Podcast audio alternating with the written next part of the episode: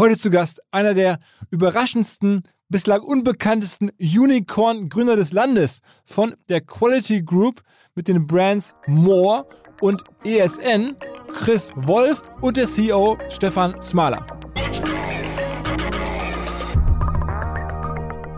Das Ganze hat einfach immer nur funktioniert, weil wir uns die coolsten Leute von überall zusammengesucht haben und eigentlich immer, wenn wir irgendjemanden treffen, wo wir sagen, okay, mit dem macht es Spaß zu arbeiten, das ist eine coole Person, die hat irgendwas Besonderes, versuchen wir die in unser Netzwerk reinzukriegen. Wir wachsen weiter super stark. Also wir werden dieses Jahr deutlich über 300 Millionen sein und äh, wollen weiter wachsen. Also das ist ja auch der Grund, warum wir jetzt Strukturen aufbauen und warum CVC investiert hatte. Wenn ich sehe, was Influencer teilweise für Kooperationen machen, wo du halt dieses Eistee-Beispiel. Ne? Ich finde diese ganzen Eistee-Namen auch lustig. So. Aber brauchen wir wirklich den 18. Zuckereistee?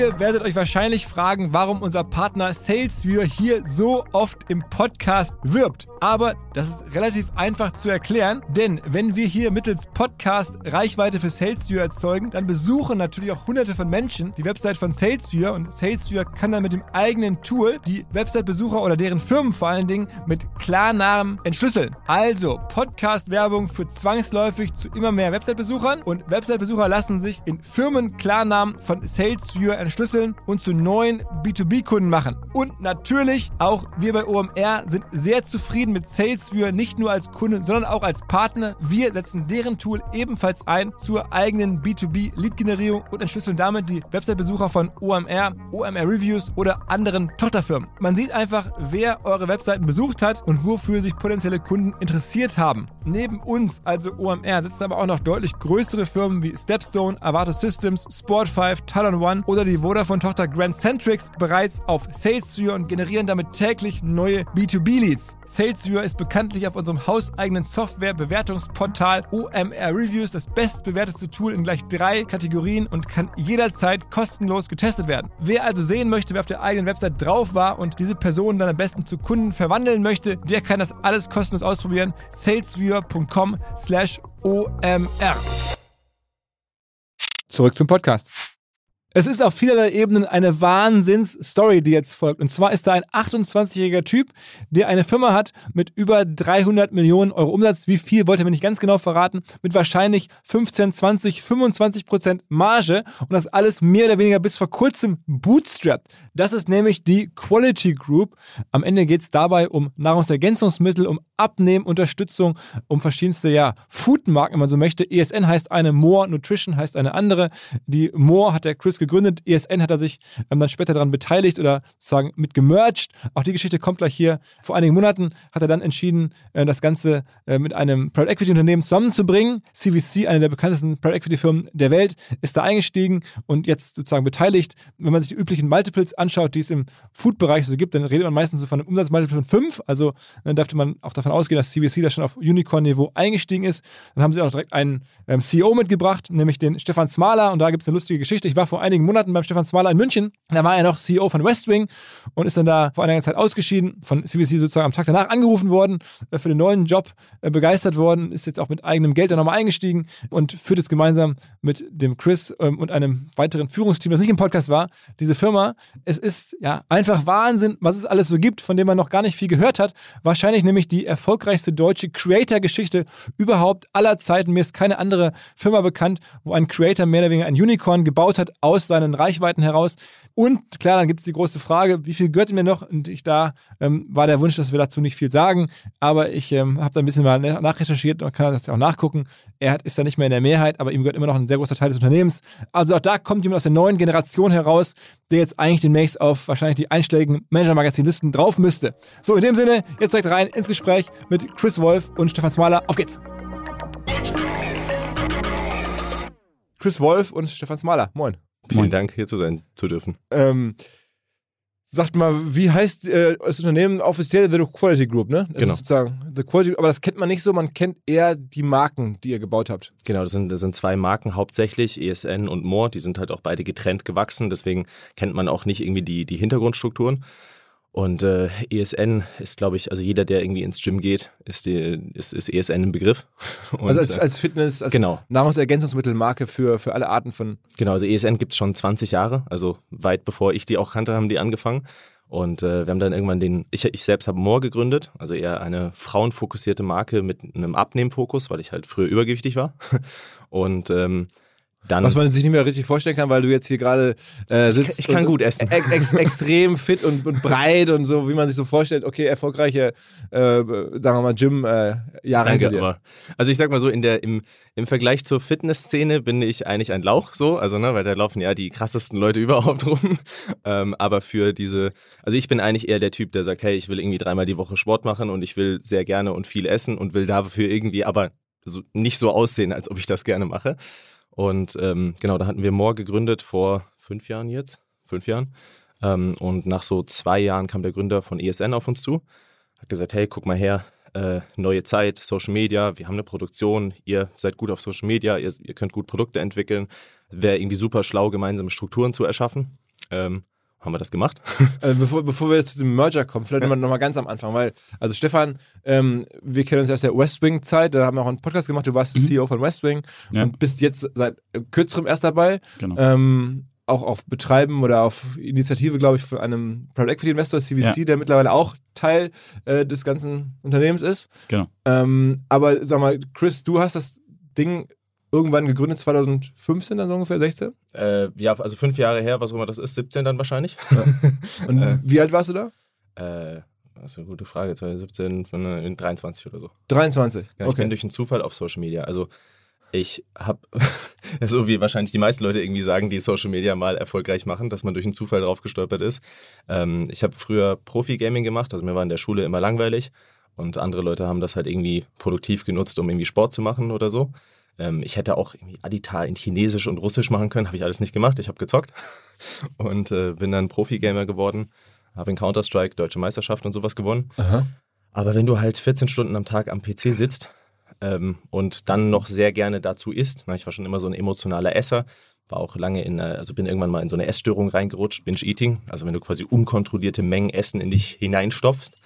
Und äh, diese Kombination sah halt dann irgendwann so aus, und äh, ich habe mich dann über so Fitness-Facebook-Gruppen, ne, damals waren ja Facebook-Gruppen noch groß, bin ich so in diesen UK-Research-Bereich reingekommen. Also Leute, die jetzt mittlerweile Papers für internationale Studien schreiben, die waren halt da so drin in, dieser, in diesem kleinen Circle, weil äh, damals war Evidence-Based noch uncool. Ne? Also damals gab es Bodybuilder, die haben gesagt, hey, ich mache das und ich mache das schon immer und deswegen wirkt das.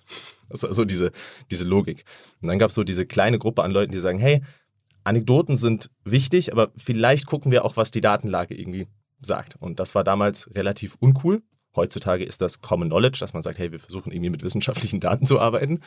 Ähm, und dann habe ich über Facebook-Gruppen, habe ich halt immer so meinen sozialen Status gesucht. Ne? Also Leuten geholfen, Admin gewesen, so da diesen, diesen sozialen Status auf, auf Facebook-Gruppen gesucht.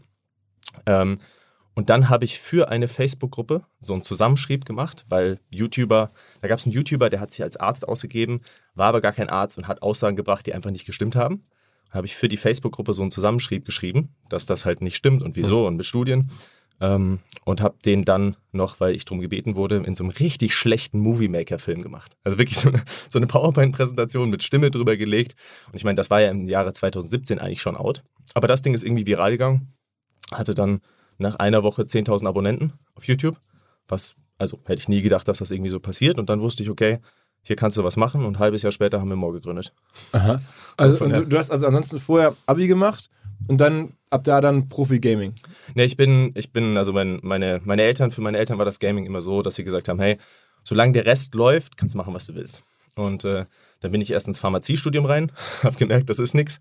Ähm, bin dann nach einem halben Jahr ins Medizinstudium rein habe da nach einer Zeit auch festgestellt, okay, das macht mir auch keinen wirklichen Spaß. Bin dann quasi so zum Nebenher einschreiben, damit ich gut zocken kann, äh, BWL in Mannheim gemacht. Habe das auch fünf Semester gemacht und dann quasi für Moore vor der Bachelorarbeit aufgehört. Aber das heißt, du hast schon mal äh, irgendwie, sagen wir mal, bist schon ein cleverer Typ offensichtlich, weil sonst hättest du wahrscheinlich NC-Studiengänge ja nicht so eben machen können. Also, du ein gutes Abi gemacht hab, haben. Also, ich, kann ich ja nichts dafür. Ich habe Glück gehabt von meinen Eltern einfach. Aber okay, also das heißt, du hast schon irgendwie, einen, sagen wir mal, bist jetzt nicht so komplett irgendwie äh, durch Zufall da reingeschoben, sondern du hast schon irgendwie, also in einer anderen Welt wärst du Investmentbanker geworden oder Berater oder sowas. Das wäre schon alles drin gewesen. Also mein, mein, mein Thema war immer, ich hatte, also ich habe das Glück, so eine, so eine perfekte Familie zu haben. Ne? Also irgendwie erfolgreicher Vater, der aber immer für seine Kinder da ist. Eine Mutter, die sich genial kümmert. Ne? Wirklich so dieses, dieses absolute Bild, was man irgendwie hat, habe ich das Glück, das zu haben. Und ich konnte mich aber selbst nie motivieren, den Weg zu gehen, den mein Vater gegangen ist. Also dieses, mein Vater war bei McKinsey, ne? ah.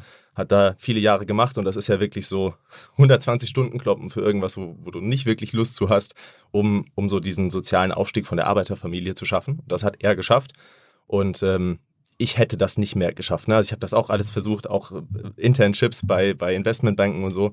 Und das hat mich emotional zerstört. Deswegen habe ich das dann irgendwann alles immer so halbgar nur gemacht. Und More war halt so dieses Vehikel, wo ich plötzlich Spaß daran hatte und 14 Stunden arbeiten kann. Was und ist denn bei More das, das, Kernprodukt damals gewesen? Was habt ihr denn rausgebracht als erstes? Wir haben angefangen mit einem eher typischen quasi Nahrungsergänzungsmittel, Omega-3, Vitamin D3 und Vitamin K2, kombiniert in einem Produkt. Das sind so die grundlegendsten, größten Hebel. Also eine Vitamin D weiß und mittlerweile heißt jeder. Ist das dann ein Riegel gewesen oder ein Pulver? Oder? Nee, eine, eine Mini-Kapsel quasi. Also auch schon damals eigentlich zufälligerweise perfekt für Frauen, weil Frauen haben irgendwie keine Lust, solche Zäpfchen zu nehmen. Und ähm, das war das erste Produkt, weil das so, wenn du auf den Nahrungsergänzungsmittelbereich schaust und sagst, hey, was ist mit einer, mit einer größten Wahrscheinlichkeit, dass das einen Effekt hat auf Leute, dann ist diese Kombination halt so eine sehr einfache Sache. Früher war das noch ein bisschen häufiger diskutiert. Heutzutage weiß eigentlich jeder, dass Vitamin D in Deutschland nicht so der Wahnsinn ist. Und äh, das war das erste Produkt.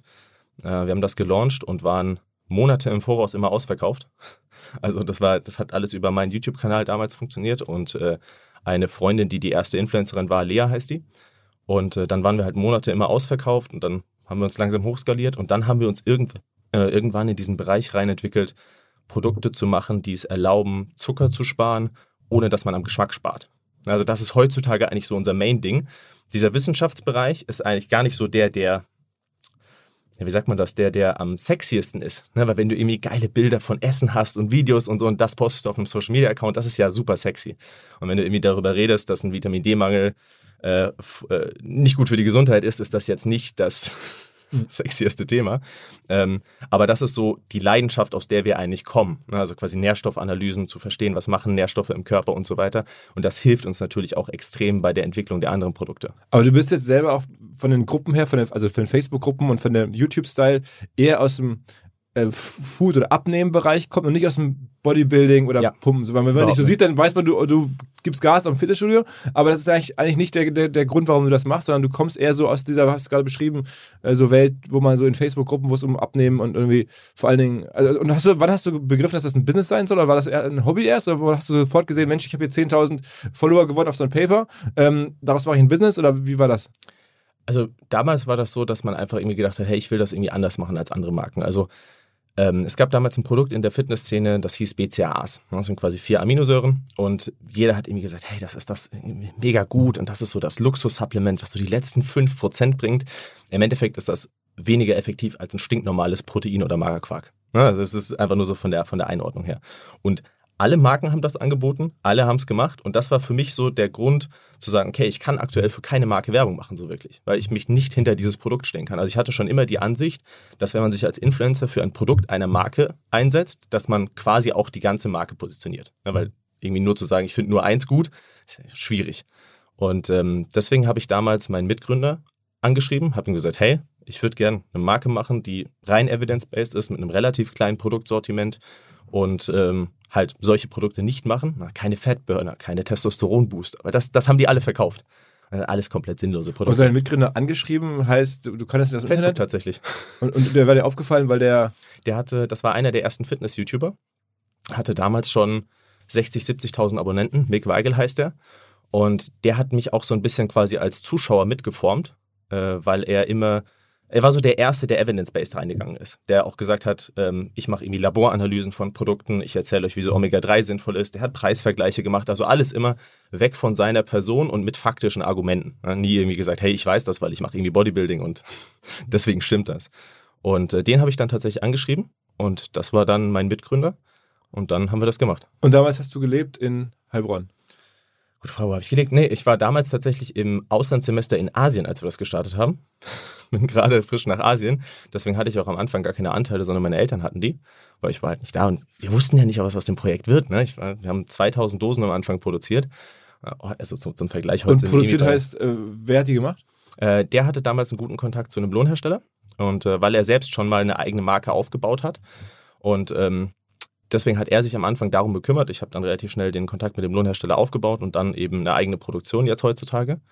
Und äh, genau, so hat das, so kam das zusammen. Okay, okay, ihr habt dann irgendwie immer alle, also deine Eltern 50 und er 50 Prozent äh, genau. losgelegt. Super simpel. Und damals 2000 Dosen und, und oder 2000 sind es dann Dosen gewesen? Genau, es waren 2000 Dosen und das, damals waren die auch erstaunlicherweise innerhalb von irgendwie drei Tagen weg was ich auch null dachte. Aber verkauft dann über eure YouTube-Kanäle? Ja, also hauptsächlich tatsächlich über meinen. Also einfach mit irgendwie 20.000 Abonnenten oder so. Wie hieß der Kanal oder wie heißt der heute noch? Äh, der hieß damals Christian Wolf. Also. Ja, bis heute, ja. Ja, genau. Also ich mache heute kein YouTube mehr, sondern eher TikTok, Instagram und so, weil es einfach mehr Spaß macht. Ähm, aber genau, das war, das war damals so der Anfang. Und heute, also wir launchen jetzt zum Beispiel am Sonntag ein, ein Probiotikum. Da haben wir irgendwie knapp 80.000 Dosen. Und das wird mit einer sehr hohen Wahrscheinlichkeit ausverkauft sein innerhalb von ein paar Was Minuten. ist genau ein Probiotikum? Äh, es, es, unser, unser, unser Körper hat quasi überall verschiedene Mikrobiome. Ne? Also auf der Haut gibt es ein Mikrobiom, also quasi Bakterienansammlungen. Und ähm, in den letzten Jahren kam halt immer mehr Forschung darüber raus, dass auch vor allen Dingen unser Darmmikrobiom viele, viele verschiedene Einflussfaktoren hat. Ne? Das kann sich auf die Psyche auswirken. Also es ist nicht nur einfach nur, wie toll ist dein Stuhlgang oder hast du einen aufgeblähten Bauch, sondern äh, die, die, die Bakterienkulturen entscheiden quasi auch maßgeblich darüber mit, was mit unserer Nahrung passiert. Und ähm, Antibiotika sind ja heute auch nicht mehr ähm, ja, so selten verschrieben, sage ich jetzt mal. Ne? Das ist einer der Gründe, wieso es viele Leute gibt, die dann zum Beispiel nach einer Antibiotika-Einnahme Probleme haben, weil Antibiotika killen halt einmal alles. Das sind, dafür sind sie ja da, ne? Das sind ja wichtige Medikamente auch und können unser Leben retten. Gleichzeitig haben sie halt auch diese ungewünschte Nebenwirkung. Und ähm, da gibt es halt viele, vor allen Dingen Frauen, die dann irgendwie mit aufgeblähtem Bauch kämpfen oder ja, äh, ihre Wurst nicht so toll finden, quasi. Okay. ja, es ist immer schwierig, über das Thema irgendwie ja. so zu reden, aber man muss ja, man muss ja darüber reden. Und ähm, jetzt haben wir mit einem der Top-Forscher zusammengearbeitet, Arthur Overhand heißt er, das ist quasi so ein Probiotika-Grundlagenforscher. Ne? Der forscht seit 30 Jahren an den Themengebieten, haben ein Produkt gemacht mit sieben klinisch studierten Stämmen, also wirklich klinische Studien zu den einzelnen Stämmen, zu beispielsweise Darmgesundheit, äh, Immungesundheit, auch Vaginalflora und ähm, haben die quasi kombiniert, Sicherheitsdaten gemacht. Die Entwicklung hat jetzt fast zwei Jahre gedauert und diesen Aufwand gibt sich halt fast keiner in dem Bereich, ne? weil viele was kostet das Produkt jetzt am Ende? Was, was, was muss äh, wir werden es schaffen, das wahrscheinlich, oder nicht nur wahrscheinlich, sondern wir werden es schaffen, das für 45 Euro pro Dose anzubieten. So kurzer Marktvergleich. Ein, ein Produkt, was von dem Arthur als schlecht bezeichnet wird. Ich kann auch gerne erklären, wieso, aber es ist ein, quasi ein Influencer-Produkt, kostet im Vergleich 80 Euro. Ähm, wenn du mit Omnibiotik, also eher ein gutes Produkt, das versuchen würdest nachzubauen, müsstest du mindestens 193 Euro ausgeben habe gestern so einen Preisvergleich in meiner Story vorgerechnet, einfach nur, um auf die gleiche Menge an, an Kulturen zu kommen. Und wir schaffen es, das jetzt für 45 Euro zu machen, weil wir halt einfach dadurch, dass wir nicht die Struktur haben wie eine Apotheke, können wir halt viel mehr in Produkt investieren und haben trotzdem am Ende noch ein gutes Unternehmen, weil wir ne, eigene Produktion, eigene Logistik, eigenes Marketing, ne, also wir setzen ja kaum irgendwie auf externe Influencer, sondern wir sind halt irgendwie so eine Gruppe aus Freunden, die das machen und äh, suchen auch neue Leute. Und äh, dann können wir halt sowas machen und sagen, okay, wir gehen jetzt mal in den Markt rein, der irgendwie gut wächst, machen ein geiles Produkt und preisen das halt auch sehr kompetitiv. Und also diese 60.000 Einheiten, die werden dann auch sofort verkauft werden? Ja, also 80 wahrscheinlich. Oder 80.000 Einheiten. Genau. Also wir reden jetzt bei, dann bei 45 Euro, das ist ja schon ein paar Millionen Euro Umsatz. Ja, dann, also. ja. Und okay, und das ist auch weiterhin über eure Gruppe, nicht über andere Fremdinfluencer, sondern im Wesentlichen über euer Team von, von Leuten, über, über deine Accounts mehr oder weniger. Wir haben, wir haben generell kaum irgendwie distanzierte Kooperation. Also eigentlich eigentlich gar keine, wenn ich so nachdenke. Also selbst Auch nie gehabt? Nee, weil wir, wir kamen immer aus einem anderen Bereich. Ne? Also mich haben diese Influencer nie angezogen, die diese, diese Werbetafeln sind, sage ich jetzt mal, weil ich das nie authentisch fand. Und ich habe mich immer zu den Leuten hingezogen, die in irgendeinem Gebiet halt Experte waren, das super authentisch gemacht haben, auch gezeigt haben, welche Fehler sie haben. Ne? Also wenn, wenn mich irgendjemand fragt, wieso fliegst du mit dem Flugzeug in Urlaub, sage ich halt, weil ich nicht perfekt bin. So, und ich gebe halt auch nicht vor, perfekt zu sein. Und ich fand das schon immer deutlich sympathischer. Und ähm, dann hat sich das aus so einer Gruppe aus Freunden eben entwickelt und dann kamen andere Leute zu uns, sind zu Freunden geworden. Ich meine, selbst ein, ein Rezo, den ich unglaublich feiere, der macht ja für More Werbung, weil er selbst in den Produkten abgenommen hat.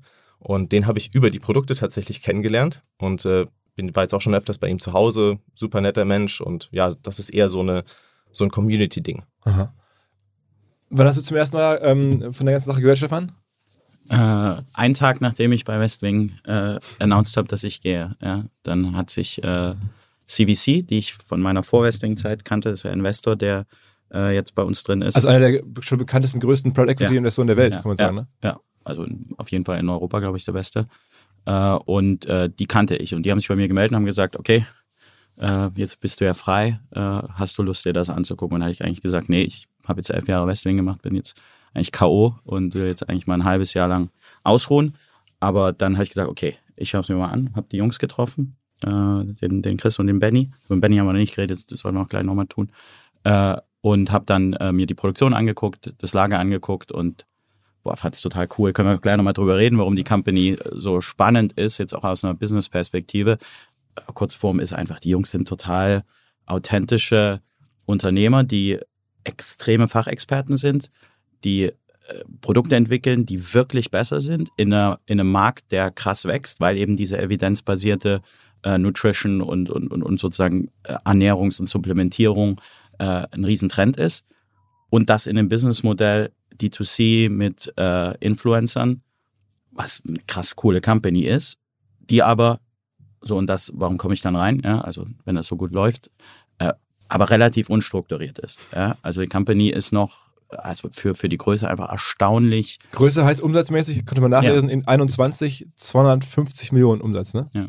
Also ich meine, das ist das Unternehmen, was du gegründet hast vor fünf, sechs Jahren, jetzt Gut, es ist nicht, 250. ist nicht nur, also es ist nicht nur quasi der Teil, den ich gegründet habe, auch sondern dazu auch dieser, dieser ESN-Teil, Ja. der ja hauptsächlich von, von Benny geführt wird. ne? Also wir, er kümmert sich quasi um ESN, ich kümmere mich um More.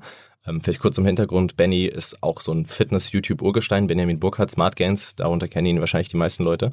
Äh, auch ein YouTuber, mit dem ich aufgewachsen bin.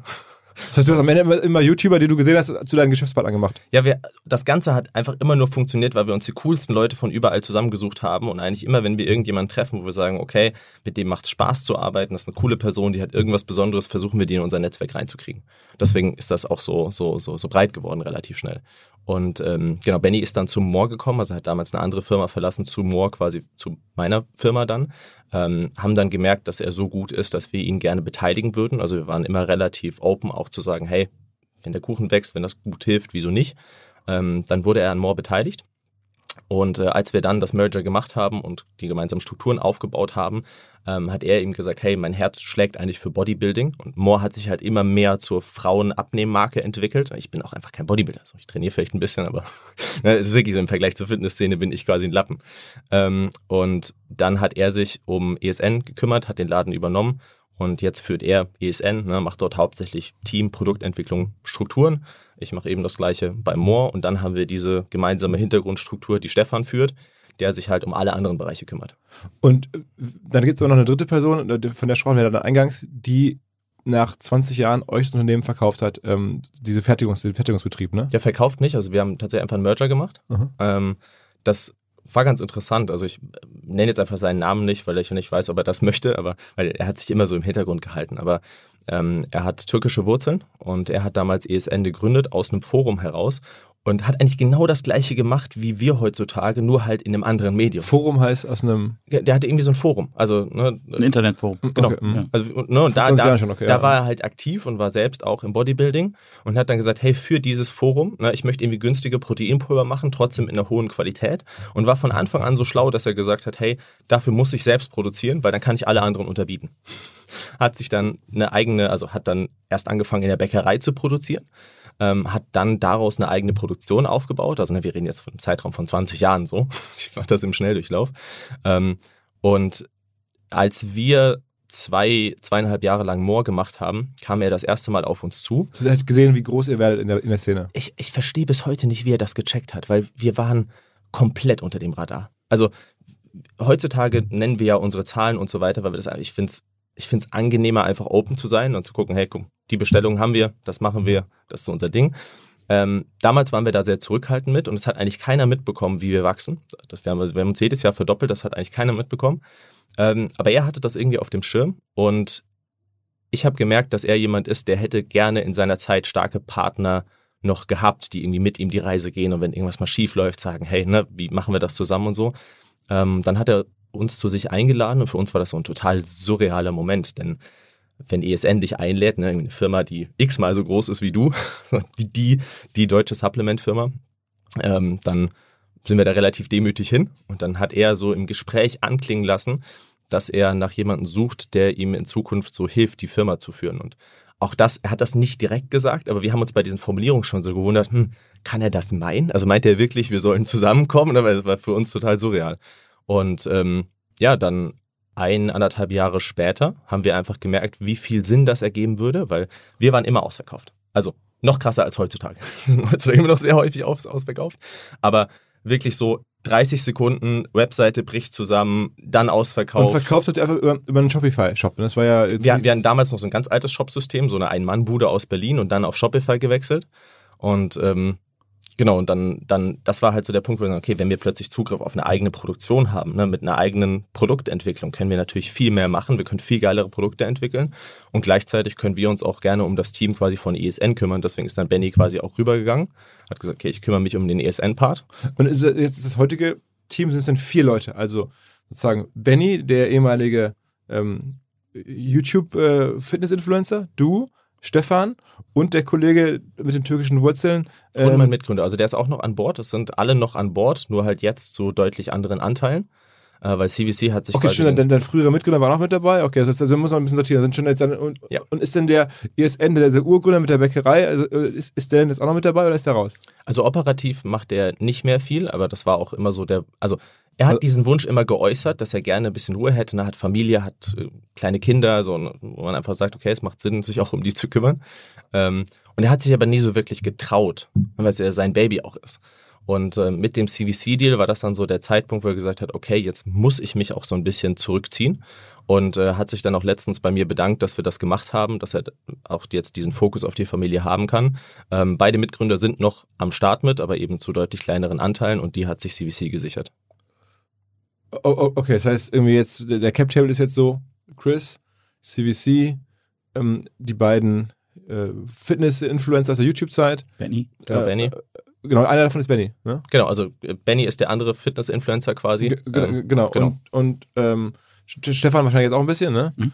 Ähm, und okay, ähm, aber die Firma ist jetzt ja, wir reden jetzt ja, wenn man jetzt nachguckt, 250 Millionen Gesamtumsatz in letztes Jahr und dann gibt es so Zahlen, oder die ihr auch rausgibt, dass ihr so 300.000 Orders macht im Monat bei einem durchschnittlichen Warenkorb, ich unterstelle jetzt mal 100 Euro oder sowas. Das ich glaube, ein bisschen, bisschen weniger. Ein bisschen weniger, aber nehmen wir mal 100.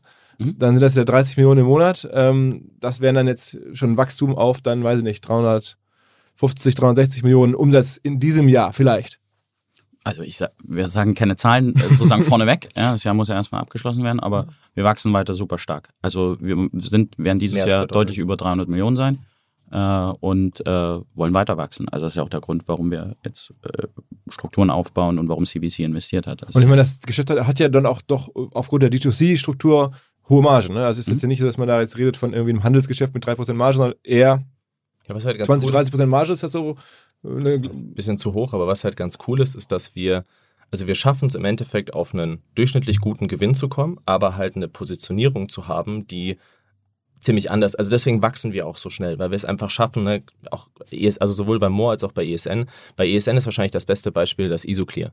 Das ist ein klares Protein, ne, das kannst du quasi im Shaker anmischen und das wird halt nicht milchig wie das Designer Way, sondern halt wie so ein Eistee. Ne, hat dann aber 50 Gramm Protein auf so einem Shaker. Ähm, und da hat ESN mit Abstand das beliebteste Produkt. Ne? Also dauernd ausverkauft, hunderttausende Dosen verkaufen die im Monat. Wir nutzen sogar den ESN-Rohstoff auch, weil der so gut ist. Und die sind trotzdem 15 Euro unter jedem Marktcompetitor.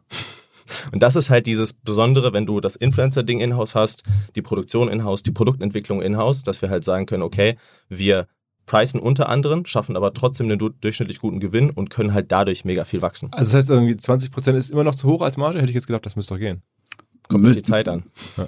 Müsste gehen und. Äh also, das heißt, hieße dann, jetzt unterstellen wir mal so ein bisschen nur grob einmal, bei 300 Millionen wären 60 Millionen Ergebnis schon noch machbar. Oder zukünftig, wenn man dann, weiß ich nicht, eine halbe Milliarde Umsatz hat, dann schafft man wahrscheinlich dann schon. Zukünftig wollen wir das auf jeden Fall. 100 Millionen Ergebnis müssen da drin sein. Ja. ja. Ähm, Aktuell ist halt die Phase nicht ganz so spannend, also ne, weil Rohstoffpreise hat, glaube ich, jeder mitbekommen in den letzten anderthalb Jahren. Also es ist komplett absurd, was da passiert ist.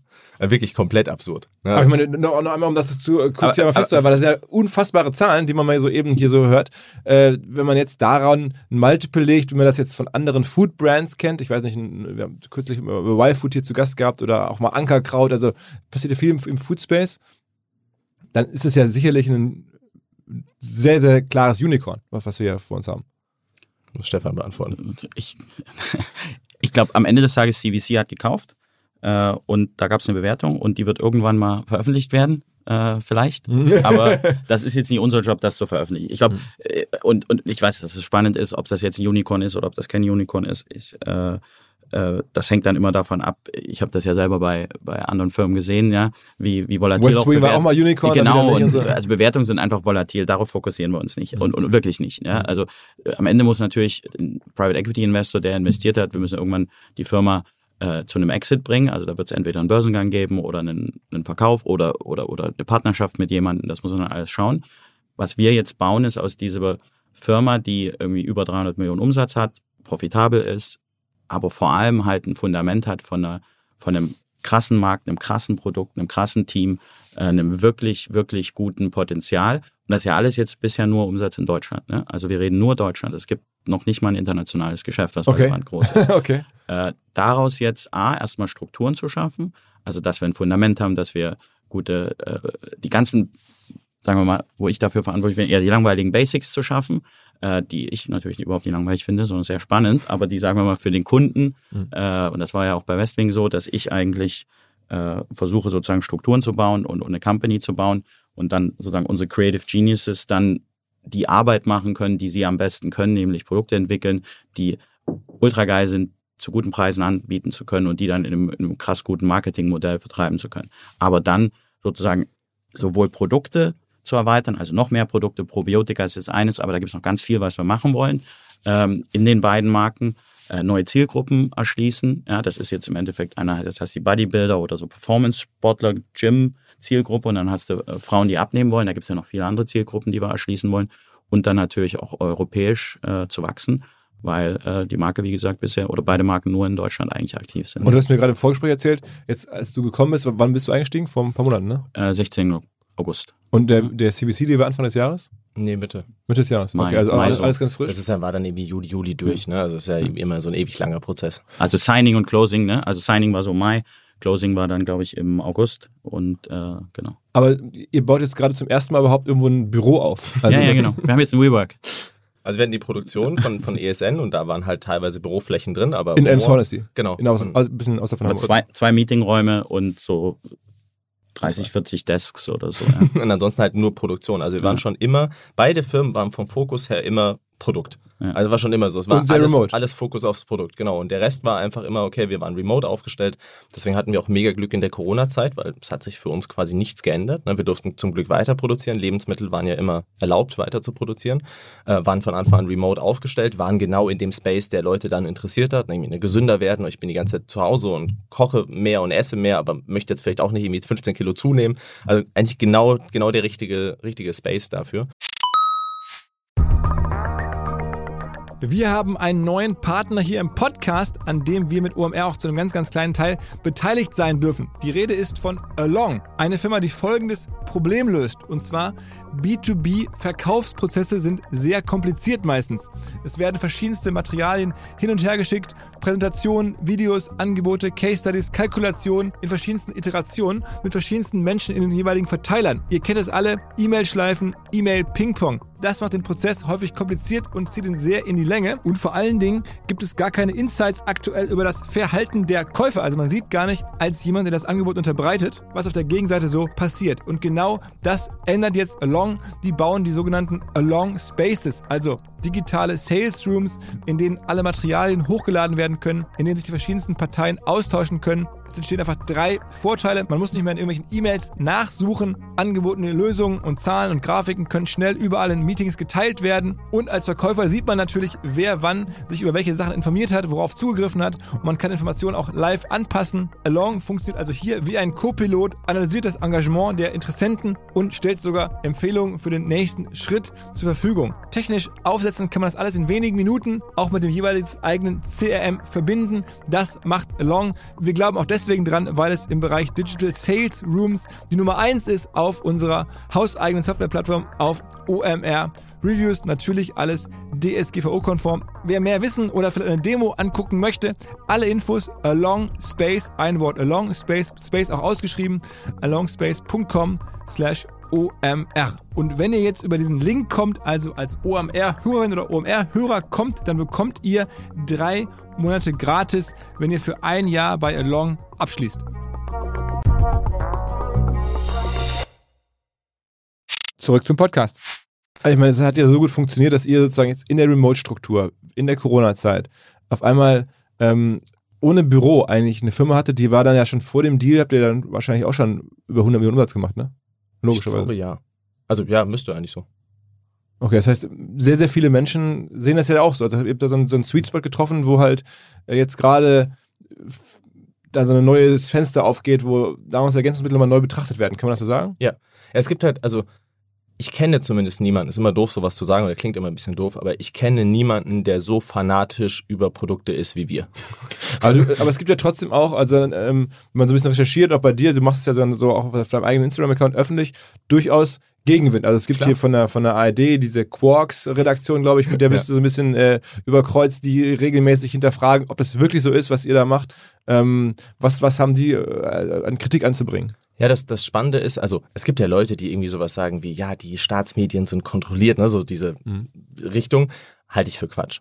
Was es aber natürlich gibt, ist, dass sich in gewissen Organisationen Narrative festsetzen. Ne, also dass irgendwie so eine, vor allen Dingen sehr regierungsnahe, eine regierungsnahe Organisation sind sehr häufig in diesem Narrativ drin von Nahrungsergänzungsmittel sind teures Urin. So, ne, dieses Ding. Und wenn sowas in der Organisation vorhanden ist, wird natürlich auch oftmals in diese Richtung dann versucht zu berichten. Ähm, gleichzeitig ist der Nahrungsergänzungsmittelbereich in Deutschland in einem Problem drin, was aber verständlich ist. Kleines Beispiel. Wenn du zum Arzt gehst und gehst und hast einen Vitamin D-Mangel, ne? Blutwert zeigt, du hast einen Vitamin D-Mangel. Du fragst mich als Supplementhersteller, hey, was soll ich nehmen? Mhm. Wäre die logische Antwort? Vitamin D. Genau. Darf ich als Supplementhersteller nicht sagen. Weil ein Vitamin D-Mangel ist eine Krankheit. Nahrungsergänzungsmittel dürfen nicht bei Krankheiten empfohlen werden. Obwohl es offensichtlich in diesem Fall helfen wird. Weil ich meine, was soll sonst helfen außer Vitamin D? Aber es ist verboten, darüber zu reden. Und es ist ja verständlich, woher diese Regel kommt, ne? weil du irgendwie sagst, okay, du solltest jetzt nicht ein Vitamin C gegen Krebs bewerben. Von der Logik her, ne? verständlich, dass man das nicht machen sollte. Hat aber halt eben auch Probleme, dass es viele Nahrungsergänzungsmittel gibt, die wirkungsvoll sind, offensichtlich, wie beispielsweise Vitamin D bei einem Vitamin D-Mangel, man aber nicht darüber reden darf und dann wird in Medien oft dieses Narrativ verwendet von Nahrungsergänzungsmittel können keine Krankheiten oder können nicht bei Krankheiten helfen. Das ist faktisch falsch. Man darf nicht kommunizieren, wenn Nahrungsergänzungsmittel bei Krankheiten helfen. Also das bei manchen können sie helfen, bei anderen nicht. Ja, natürlich. Also ich kann jetzt nicht Vitamin C gegen Krebs nehmen, das ist Quatsch. Ne? Es gibt auch viel, die Regel macht Sinn, aber sie kommt eben auch mit Problemen.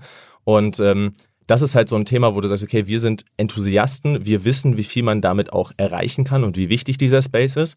Und dann hast du halt manche Organisationen, die eher aus einem anderen Zeitalter kommen, die halt das Ganze ein bisschen anders sehen. Ähm, und dann hast du, Aber ich finde diesen Diskurs halt genial. Sind da keine Wissenschaftler oder so? Also sind da keine, also das ist, würde man jetzt ja vermuten, dass das schon auch sehr profund ist, also was die da so. Es gibt, es gibt beides. Also ne, es gibt bei Quarks gute und es gibt schlechte Beiträge.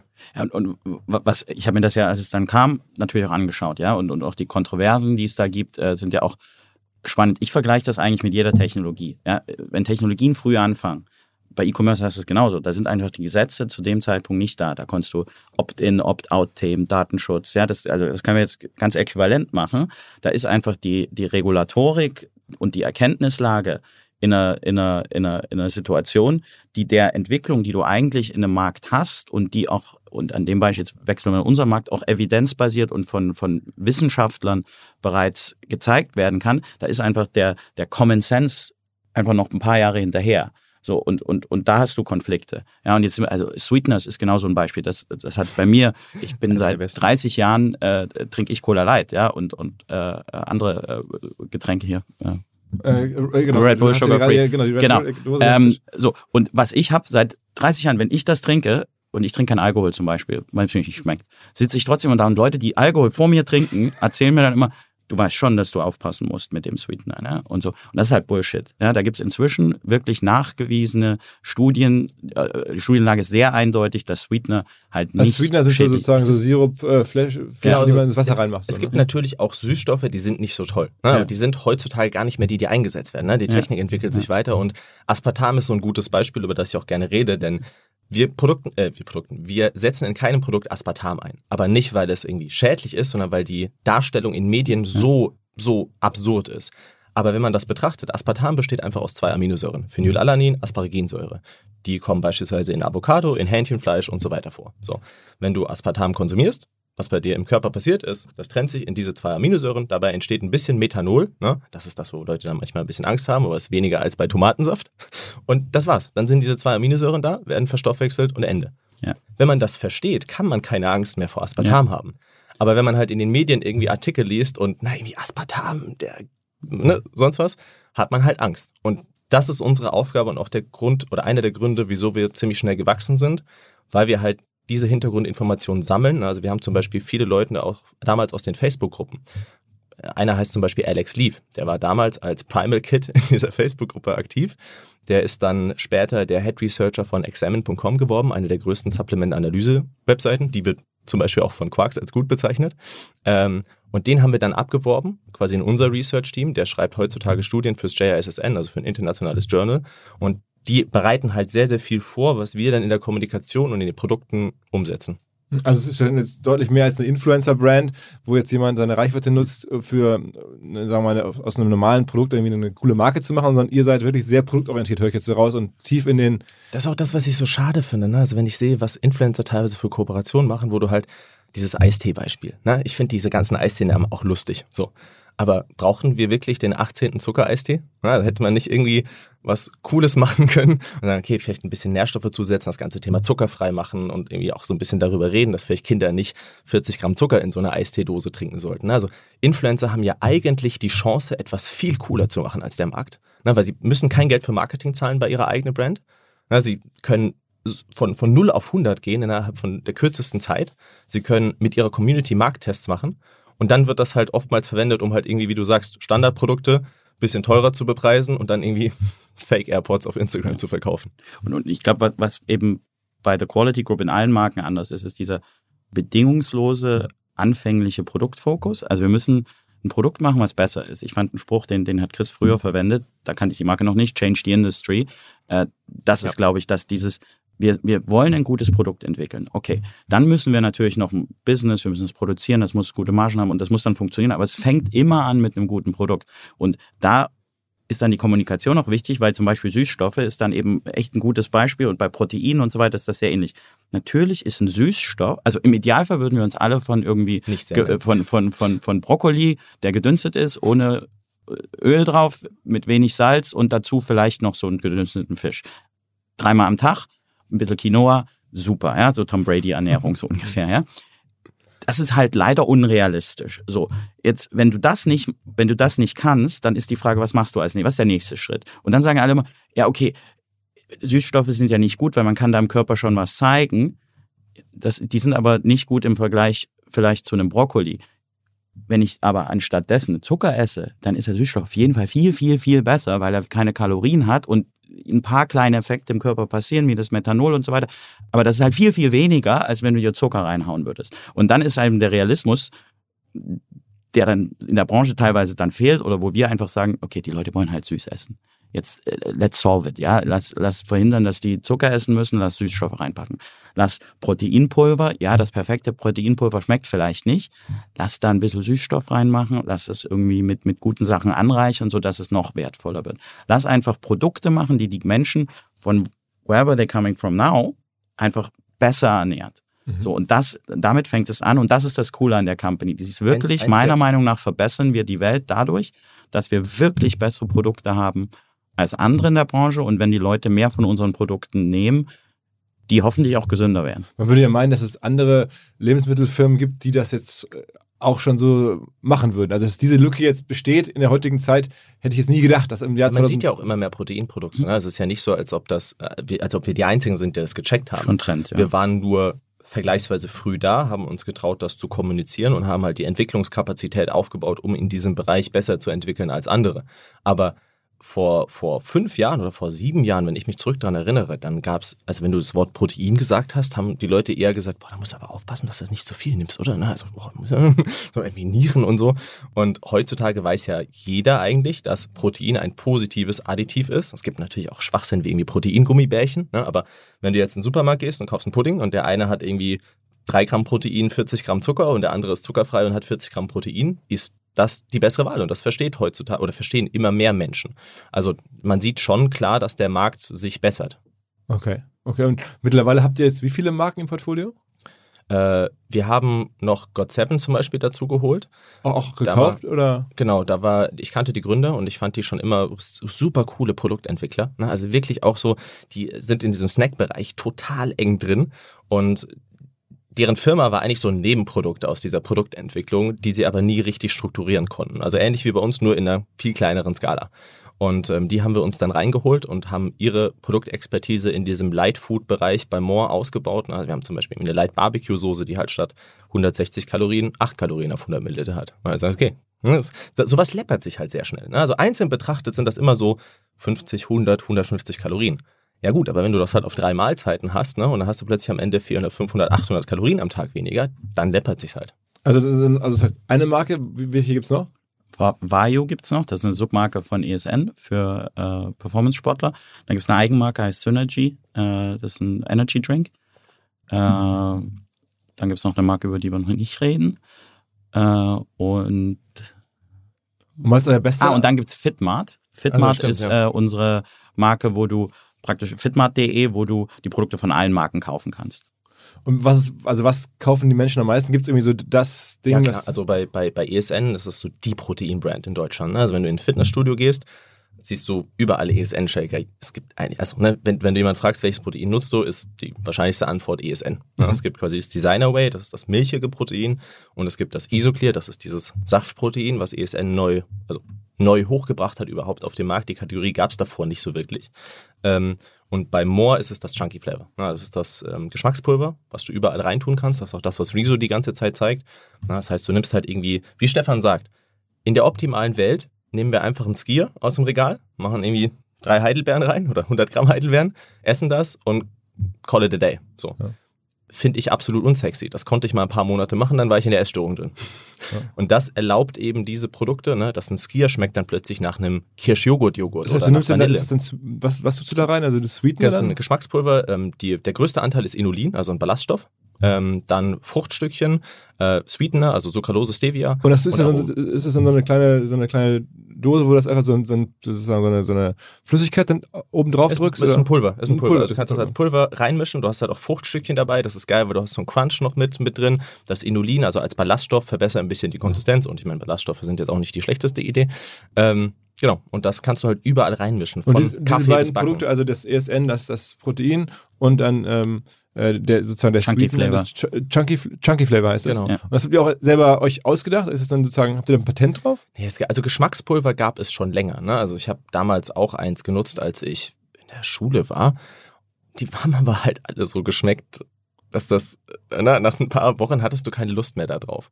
Und das war die große Änderung beim Chunky Flavor. Wir haben es äh, geschafft, dass es schmeckt wie Produkte, die man schon kennt. Ne? Ich möchte jetzt nicht die Marke nennen, aber ähm, wenn du ins Supermarktregal gehst und du holst dir so einen Joghurt, den viele aus unserer Kindheit, Kindheit kennen, da gibt es ja zwei, drei Marken. Ne? Ja. Das haben wir halt geschafft, dass das in diese Richtung schmeckt, dass du halt wirklich daran erinnert wirst, an die Zuckerprodukte, die du sonst gegessen hast, aber, aber das halt ohne den Zucker schaffst. Ähm, wie viele Leute arbeiten für euch aktuell? Über 300. Über 300. Das heißt, und bei dir war das ja so, ich meine, das ist ja noch alles recht frisch, der, der, die Übernahme. Das heißt, du hast die Firma dann schon auf 250 oder, oder Mitarbeiter gebracht, äh, selber Akquisitionen gemacht, ähm, das ausgebaut, alles dezentral mit 28. Das ist ja schon ungewöhnlich. Hat dein Vater da ein bisschen dabei geholfen, ja, ja, reingeguckt? also ich habe ich hab super Glück mit meinem Umfeld gehabt. Ne? Mein Vater, ich habe keine Ahnung von Steuern, ich habe keine Ahnung von Finanzen. Das hat alles er gemacht. Ich habe noch nicht mal Online-Banking-Zugriff. Ne? Ich bin wirklich, ich mache eigentlich nur Produkte und Social Media, weil die Bereiche machen mir Spaß und ich bin vollkommen unbrauchbar in allem anderen. Und mein Vater hat halt immer diese Themen gemacht, also Steuern, Finanzen, ne, Firmenstruktur, CVC reingeholt. Also er hat, er hat so diesen, diesen ja, Hauptarbeit mit auch im Hintergrund immer gemacht. Wie kam das CVC zustande? Also haben die euch angesprochen oder habt ihr nach einem Investor gesucht und dann kannte er die oder wie, wie ist das? Mein Vater hat ursprünglich mal sogar vor dem ESN-Deal oder ja, ich glaube vor dem ESN-Deal hat er mal gesagt, hey, lass uns mal einen Prozess machen, weil da die wichtigen Fragen gestellt werden. Ne? Also wenn man sagt, okay, Ein Prozess wie, heißt ein Übernahmeprozess oder eine, genau, so quasi einen Investor reinholen, Mhm. weil er gesagt hat, hey, wir, wir brauchen irgendwie Rückendeckung und wir, wir wollen diese Übung machen, zu sagen, hey, wie müsste eine Firma aussehen, damit sie stabiler ist? Weil darum geht's ja in so einem Mhm. Prozess. Keiner hat ja Bock, irgendwo reinzugehen, wenn das hinten runterfällt. Dann hat man, hat man sich um Verträge gekümmert, Strukturen eingezogen und so weiter. Und dann haben wir damals den Prozess aber wieder abgebrochen, weil wir gesagt haben, wir haben gar keine Lust, jemanden reinzuholen. haben dann das mit ESN gemacht. Ähm, und dann haben wir halt gesagt, okay, lass uns diese Übung nochmal machen. Wir wussten damals so gar nicht so wirklich, was das Ziel ist, haben alle kennengelernt, ne? irgendwie von Carlyle, KKR, so die ganze, also ich glaube, bis auf BlackRock haben wir eigentlich alle kennengelernt. Okay. Ähm, total surreale Erfahrung, ne? also auch Aber ansprechen konnte man die easy, weil dein Vater die kannte. Nee, das lief über einen, über einen M&A-Berater. Mhm. Ähm, und die haben dann so, so ein bisschen Coffee-Meetings gemacht und so total geile Erfahrung, auch das alles so kennenzulernen. Und CVC kam dann rein und wir hatten das erste Meeting und Benny und ich saßen danach im Auto und haben gesagt, ey, wenn die uns ein Angebot machen, sagen wir sofort ja. Weil das waren, du hast wirklich gesehen, die haben uns das erste Mal getroffen und haben schon richtige Fragen gestellt. Beim zweiten Mal hatten die unsere Firma schon zu 80 Prozent quasi verstanden und beim dritten Mal haben sie uns schon Vorschläge gemacht, was wir verbessern können. Aber nicht im Sinne von, hey, rückt vielleicht mal eine Maschine hier einen Meter weiter nach links, dann könnt ihr 0,5 Prozent Effizienz sparen, sondern von, hey, habt ihr euch eigentlich mal angeguckt, wie sind die Überschneidungen bei euren Teammitgliedern und habt ihr schon mal das, ne? so, so richtig coole Sachen. Ähm, ja, und dann hat CVC uns ein Angebot gemacht, äh, haben wir auch sehr gerne dann angenommen. Und äh, Das Angebot war dann aber sozusagen alles, äh, die haben sich äh, quasi rausgekauft. Ne? Das ist ja dann schon so, äh, man, man macht keine Kapitalerhöhung, sondern man macht eine richtige Exit dann an, die man verkauft und seine Anteile. Kommt drauf an, wer. Also wir haben jetzt mehr Anteile als vorher. Also Benny und ich haben alle, oder alle, beide, mehr Anteile als vorher. Okay, das heißt, du auch, hast auch keinen Cash rausgenommen oder sowas. Die- Sie haben uns tatsächlich was Cash bezahlt. Also das war, war für uns ein, ja, eine sehr angenehme Sache, weil sie gesagt haben, hey, ihr habt euch das irgendwie verdient, ein bisschen abgesichert zu sein. Ähm, das haben sie gemacht und das war auch nett. Aber das Coole war, wir hatten, also ich habe mich ja davor auch damit beschäftigt, okay, wie sieht die Zeit danach aus? Und es war wirklich, okay, das passiert und das, dann kamen richtig gute Leute. Ne? Also CVC hat uns Stefan vorgestellt, wir haben auch noch andere Kandidaten gesehen, die wir getroffen haben. Stefan direkt gemerkt, okay, den wollen wir haben. ne? Dann kam Stefan dazu. Dann habe ich einen, ähm, hat CVC mir einen ähm, Vice President von Unilever, Selim, Weiß nicht mehr, was sein Titel ist. Irgendwie bei sowas uns jetzt Richtung, Chief aber- Operating Officer, genau. ziemlich gut bei Unilever war der, hab den in London getroffen, hab auch gesagt, okay, den brauchen wir, haben den geschafft zu überzeugen. ne? Und so kamen halt jetzt plötzlich richtig gute Leute rein, die uns helfen, diese Strukturen eigentlich festzuzurren, die wir brauchen, damit Benny und ich uns voll auf Produkt und Team konzentrieren. Aber ist in den ersten Jahren auch schon richtig was hängen geblieben? Ich meine, muss ja, wenn, wenn man überlegt, ist, wenn man, schon vor dem Deal hattet ihr ja wahrscheinlich durch die Dividenden, Dividenden oder die Ergebnisse der, der ersten Jahre, die ja auch schon erfolgreich waren, wahrscheinlich ein bisschen was übrig. Ne? Ja, aber bei mir war, ich hatte sowieso in dem Aspekt immer Glück. Ich bin da auch sehr offen drüber. Ich habe einen sehr erfolgreichen Vater. Ähm, das ist ja Pech und Glück zugleich, weil ich dadurch nie diese Motivation hatte zu sagen, hey, ich opfere jetzt quasi mein ganzes Leben, um irgendwie bei Goldman Sachs Analyst zu werden und dann irgendwie 120 Stunden zu arbeiten. Das konnte ich nie. Das hat er gemacht. Äh, ich konnte das nie. Und deswegen hatte ich da immer das Glück, dass also ich bin, verdiene jetzt glücklicherweise mein eigenes Geld. Ich wusste aber, okay, egal was passiert, Ich verdiene mein eigenes Geld, ist schön formuliert. ja, also ich kann mich, ich kann mich nicht beschweren, so, das definitiv nicht.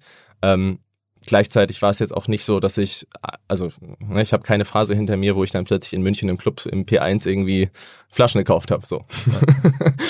Ähm, sag mal, äh, wie war denn der, also du hast das da so gemacht als, als Hobby, du hast jetzt beschrieben, so in Facebook-Gruppen so ein bisschen mitgemacht und dann ähm, angefangen, da die ersten eigenen Dosen zu bestellen. Irgendwie bei, äh, und irgendwann hast du deinem Vater erzählt, hör mal zu, ich verkaufe jetzt hier für ein paar Millionen äh, Produkte. Guckt ihr das nochmal an oder hat er das ein bisschen von Anfang an? Ja, das von Anfang an mitverfolgt. Also ich bin sogar mit ihm zu meinem Mitgründer hin, weil ich mir schon dachte, dass es komisch wirkt, wenn irgendwie so ein 23-jähriger Typ antanzt und sagt, er will eine Firma mit dir gründen, ne? weil die Fitnessszene ist jetzt auch nicht dafür bekannt, dass sich alle gut verstehen, die Firmen gemeinsam gründen.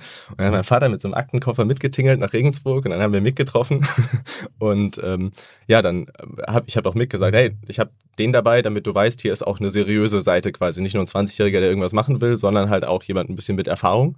Und der war von Anfang an mit dabei. Äh, du bist jetzt ja bei, bei Instagram, ist der größte Account? Äh, nee, TikTok bin ich größer. Oh, wie viel hast du da? Wie viel Follower? 420 oder so. Also es sind schon große Zahlen, aber es sind jetzt auch, also bei, bei Instagram sind es glaube ich so 300.000 oder sowas, mhm. ne? Ähm, Etwas weniger, ja klar. Äh, es sind jetzt auch keine riesigen Zahlen. Also nee, äh, überhaupt nicht. das heißt, dass äh, wo kommt denn diese Marktdurchdringung her? Also ich meine, wenn man in Deutschland jetzt nur in Deutschland so viel Umsatz macht, dann muss man ja schon auch eine ganze Reihe von Leuten erreichen. Nur mit deinem Account oder mit den Accounts von deinen äh, Partnern wird es ja dann gar nicht gehen. Also dafür sind die Doch. ja fast schon zu klein, oder? Doch, nee, nee, das sind tatsächlich die Accounts, die es ausmachen. Also zum Beispiel ein Rezo, ne? ich, ich liebe Rezo, genialer Typ, ne? Und das ist, also ich bin so stolz, dass er für unsere Marke so sehr steht. Aber der ist jetzt nicht derjenige, der quasi einen Großteil an Neukunden reinbringt, sondern das sind wirklich 80 Prozent unseres Teams sind Kunden, die über Social Media zum Team geworden sind. Ne? Kleines Beispiel, Madeleine, Nadine, Laura. Das sind alles Leute, die haben mit unseren Produkten abgenommen. Ne? Madeleine zum Beispiel ist eine Mutter von, ich glaube, zwei Kindern. Ähm, die hat so 15 Kilo abgenommen und hat anderthalb Jahre lang More gezeigt und ihren Weg quasi gezeigt, ohne dafür was zu kriegen. Und habe ich die irgendwann entdeckt über Story Mentions, ne? Die hat dann irgendwie 20.000 Abonnenten. Weil die euch immer. Äh, genau, die hat mich immer markiert. Die mhm. hat sogar gesagt, hey, bestellt mit Christians Code. so, also richtig, richtig cool, weil die hat ja nichts davon. Und dann habe ich die immer angeschrieben und gesagt, hey Madeleine, was hältst du davon, dass du einen eigenen Code kriegst? Ne? Und dann hat sie das gemacht und war natürlich von Anfang an überproportional erfolgreich, weil die Leute, die ihr folgen, sind nur da, weil sie den Weg feiern und die wissen, dass sie die Produkte wirklich genutzt hat. Und das ist das, das ist das, wo der Erfolg herkommt, wenn du weiß, dass es wirklich so ist. Also bei uns kommt, glaube ich, niemand auf die Idee zu überlegen, oh, nehmen die denn jetzt wirklich mit dem Chunky Flavor ab oder machen die was anderes? so. und, bei ESN ist das ja sehr ähnlich. ESN ist dann die Marke, wo du als, als, als Bodybuilder, als jemand, der aus Performancegründen in, in, ins Gym gehst oder jetzt haben wir auch zwei MMA-Fighter unter Vertrag, die die im Endeffekt auch aus dieser Community dann kommen, ja, und die dann sozusagen einen Code kriegen äh, und dann äh, die Produkte, die sie eh benutzen, schon zum großen Teil äh, bewerben. Und damit hast du halt ein super authentisches Marketing, ja, weil die Leute, äh, die benutzen das eh, zeigen das vielleicht eh schon und dann haben sie jetzt noch einen Code dazu und werden dann von uns natürlich unterstützt. Wir schicken denen dann die neuen Produkte. Und es ist der Plan, noch weitere neue Bereiche zu erschließen, also jetzt neben äh, sagen wir mal, Gym und, und, Bodybuilding und Abnehmen, Fokus Frauen, habe ich verstanden. Ähm, was ist so der nächste Bereich, den man da angehen kann? Also das gibt das ist eine riesige Frage in so einer Firma, ne? Aber ich glaube bei ESN ist es aktuell Fußball, MMA so als erste Bereiche und dann quasi jede Sportart, so ein bisschen wie Nike, ne? dass du quasi in jeder Sportart die wichtigsten Produkte hast und dann sind ja viele Dinge gleich. Ne? Für alle Sportler ist es wichtig, Protein zu essen, es gut zu schlafen, versorgt zu sein mit Nährstoffen. Das ist ja, ne? das ist ein Tennisspieler ist da nicht unterschiedlich. Es gibt natürlich individuelle Unterschiede, beispielsweise mit Ausdauersupplements wie Beta-Alanin, was im Kraftsport nicht so viel Sinn ergibt, aber ne, das ist so das Sport ausbreiten. Bei More ist es viel eher, dass wir die breite Masse erreichen und ihnen zeigen, wie einfach es eigentlich ist. Also bei More ist es eigentlich more of the same. so, wir wollen zum Beispiel jetzt auch bald Events machen, wo wir einfach sagen, hey, wir gehen an eine Universität beispielsweise und geben einfach Skier mit Chunky Flavor, Beeren und Nüssen aus. Ne? Sagen einfach, hey, hier ein gesunder Pausensnack. Einfach damit die Leute dieses Erlebnis haben, zu verstehen, okay, das muss nicht schlecht schmecken, nur weil es gesund ist. Ne? Und wie einfach es eigentlich sein kann. Aber für einen Student, Geschmackspulver, Skier, reinwerfen, fertig. Skier ist dieses skandinavische Joghurtartige. Ne? Genau, das ist quasi so eine Art Magerquark. S-K-Y-R geschrieben. So. Ja, ist relativ ähnlich wie Magerquark, ist nur konstanter von der Qualität. Ne? Also beim Magerquark kann es sein, dass du manchmal so einen super sämigen hast oder halt irgendwie einen, der eine schöne Struktur hat. Und da ist halt immer relativ ähnlich. Und welche Rolle spielt der Handel? Also ist nach wie vor alles D2C oder mittlerweile auch Handel? Ne? Ist ein Teil Handel. Äh, also der ganz große Teil ist D2C, also über unsere eigenen Shops. Äh, dann gibt es einen Teil, der über Amazon läuft. Äh, und dann gibt es einen Teil, der auch inzwischen im stationären Handel Also läuft. Rossmann und so gibt es genau. Rossmann, DM, Rewe, und da, das ist eine der Sachen, wo wir auch mehr Strukturen brauchen, weil das natürlich für uns zumindest komplexeres Geschäft als D2C ist, wo wir uns natürlich auch auf Commitments einlassen müssen, brauchen ein Vertriebsteam, brauchen eine Struktur in, dem, in den Produkten, die müssen stabiler gepreist werden, bla bla. Also alle Sachen, die du bei D2C einfach nicht beachten musst, äh, das wollen wir natürlich machen. Nicht unbedingt, weil das nur zusätzlichen Umsatz bringt, sondern weil wenn du als Marke eine Mainstream-Durchdringung haben willst, dann willst du ja irgendwann auch überall positioniert sein. Momentan finden wir zum großen Teil im, auf Instagram und auf Social Media in anderen Formen, YouTube, äh, TikTok und so weiter statt, aber auch nur in dem sozusagen Funnel der äh, Influencer, die mit uns zusammenarbeiten. Und that's almost it, ja. Also du bist als Marke, deshalb kennt die Marke ja, Marken ja kaum jemand, wenn er nicht jemanden kennt, der sie benutzt. Mhm äh, sind die Marken eigentlich noch zu unbekannt. Wobei es total lustig war in diesem ganzen Investmentprozess. Ne? Irgendwie, äh, bei, bei, bei KKR hat mir die Zuständige gesagt, ja klar, ich kenne das Chunky mhm. eine Freundin hat mir das mal nach der Schwangerschaft empfohlen. Ne? Und bei den ganzen äh, Männern war es halt eher ESN, die sagen, ja klar, hier im mhm. Office stehen irgendwie 18 ESN-Shaker rum, irgendwie cool. Ne? Deswegen ja. hatten wir auch, also wir haben von den ganzen Leuten eine absolute Sonderbehandlung bekommen, weil irgendwie in CVC mit ihrer Verhandlungserfahrung, die hätten uns ja links und rechts rumdrehen können, ne, ohne dass wir irgendwie eine Chance hätten. Und das war aber von Anfang an super cool ne, und deswegen haben wir auch so, so, so coole Strukturen, weil die halt selbst sehr unternehmerisch ticken und weil die uns irgendwie, ne, wenn ich einen Jan anrufe und sage, hey Jan, wir brauchen hier eine Maschine, sagt er, okay, bist du dir sicher? Ich sage ja und dann haben wir die Maschine gekauft. Ähm, das John ist, ist, der, ist der Investmentmanager bei CVC wahrscheinlich. Ist einer, ist einer der Leads quasi, die für uns zuständig ist. Mhm. Und wir telefonieren auch so, ich treffe mich morgen wieder mit denen. Ne? Das ist wirklich ein cooles Verhältnis. Was mir bislang überhaupt gar nicht klar war, ist, jeder Hersteller von Produkten jeglicher Art kann ein Volksprodukt sein in Kooperation mit der Bild. Das ist insofern natürlich spannend, weil die Bild eine Wahnsinnsreichweite hat, fast 50 Prozent der deutschsprachigen Bevölkerung erreicht und halt dieses Label Volksprodukt vergibt an Partner. Seit 21 Jahren machen sie das. Mittlerweile gibt es 220 verschiedene Volksprodukte und es werden weitere gesucht. Es gab schon Zahnbürsten, Volksakkus, aber auf der Website habe ich gesehen, sie suchen zum Beispiel einen Partner für eine Volkszahnzusatzversicherung oder für eine Volkspizza oder für einen Volksstaubsauger. Also, wer solche Produkte herstellt und auch in größerer Kapazität produzieren könnte, denn erfahrungsgemäß spricht der Verkauf nach einer solchen Kampagne ziemlich an, wendet euch bitte an einen Vermarkter, der Bild. Die Firma heißt Media Impact. Und Media Impact sagt übrigens auch, dass 80% derjenigen, die schon mal eine Kampagne in dem Bereich gebucht haben, das wieder tun. Wer jetzt hier erstmals von dieser Möglichkeit gehört hat, bekommt auf seine erste Buchung auch ein Media-Bruttovolumen von 220.000 Euro on top. Wendet euch dazu bitte direkt an Media Impact ein Wort.de slash Bild slash Volks-Produkt und erwähnt einfach im Gespräch mit den Ansprechpartnern und Ansprechpartnern dort, dass ihr über OMR kommt und dann gibt es diesen Zuschlag. Zurück zum Podcast. Äh, ihr habt ja die ganze Wertschöpfungskette. Ne? Ihr habt jetzt ja sozusagen die mhm. Produktion. Ist das, bleibt das in der einzige Standard? Kann man da in, da in Emshorn jetzt sozusagen eine so stark wachsende Firma dauerhaft von da aus ja. beliefern? Oder wird das noch also der Standort, aus? genau, also Standort ist momentan Produktion und Logistik und Produktentwicklung. Äh, Emson wird langfristig ein Produktionsstandort sein. Das heißt, wir expandieren die Produktion, indem wir die Logistik gerade nach Kaltenkirchen, das ist äh, auch hier in der Nähe von Hamburg, also ein Ort verlagern. Genau, da haben wir zwei Hallen äh, und die werden gerade hochgefahren. Dann geht die Logistik aus Elmshorn raus. Wir machen die Logistikhalle, bauen wir in eine Produktionshalle um und expandieren dann dort die Produktion. So, und dann die Entwicklung, Produktentwicklung, die momentan zum großen Teil in Elmshorn ist und zum Teil noch remote.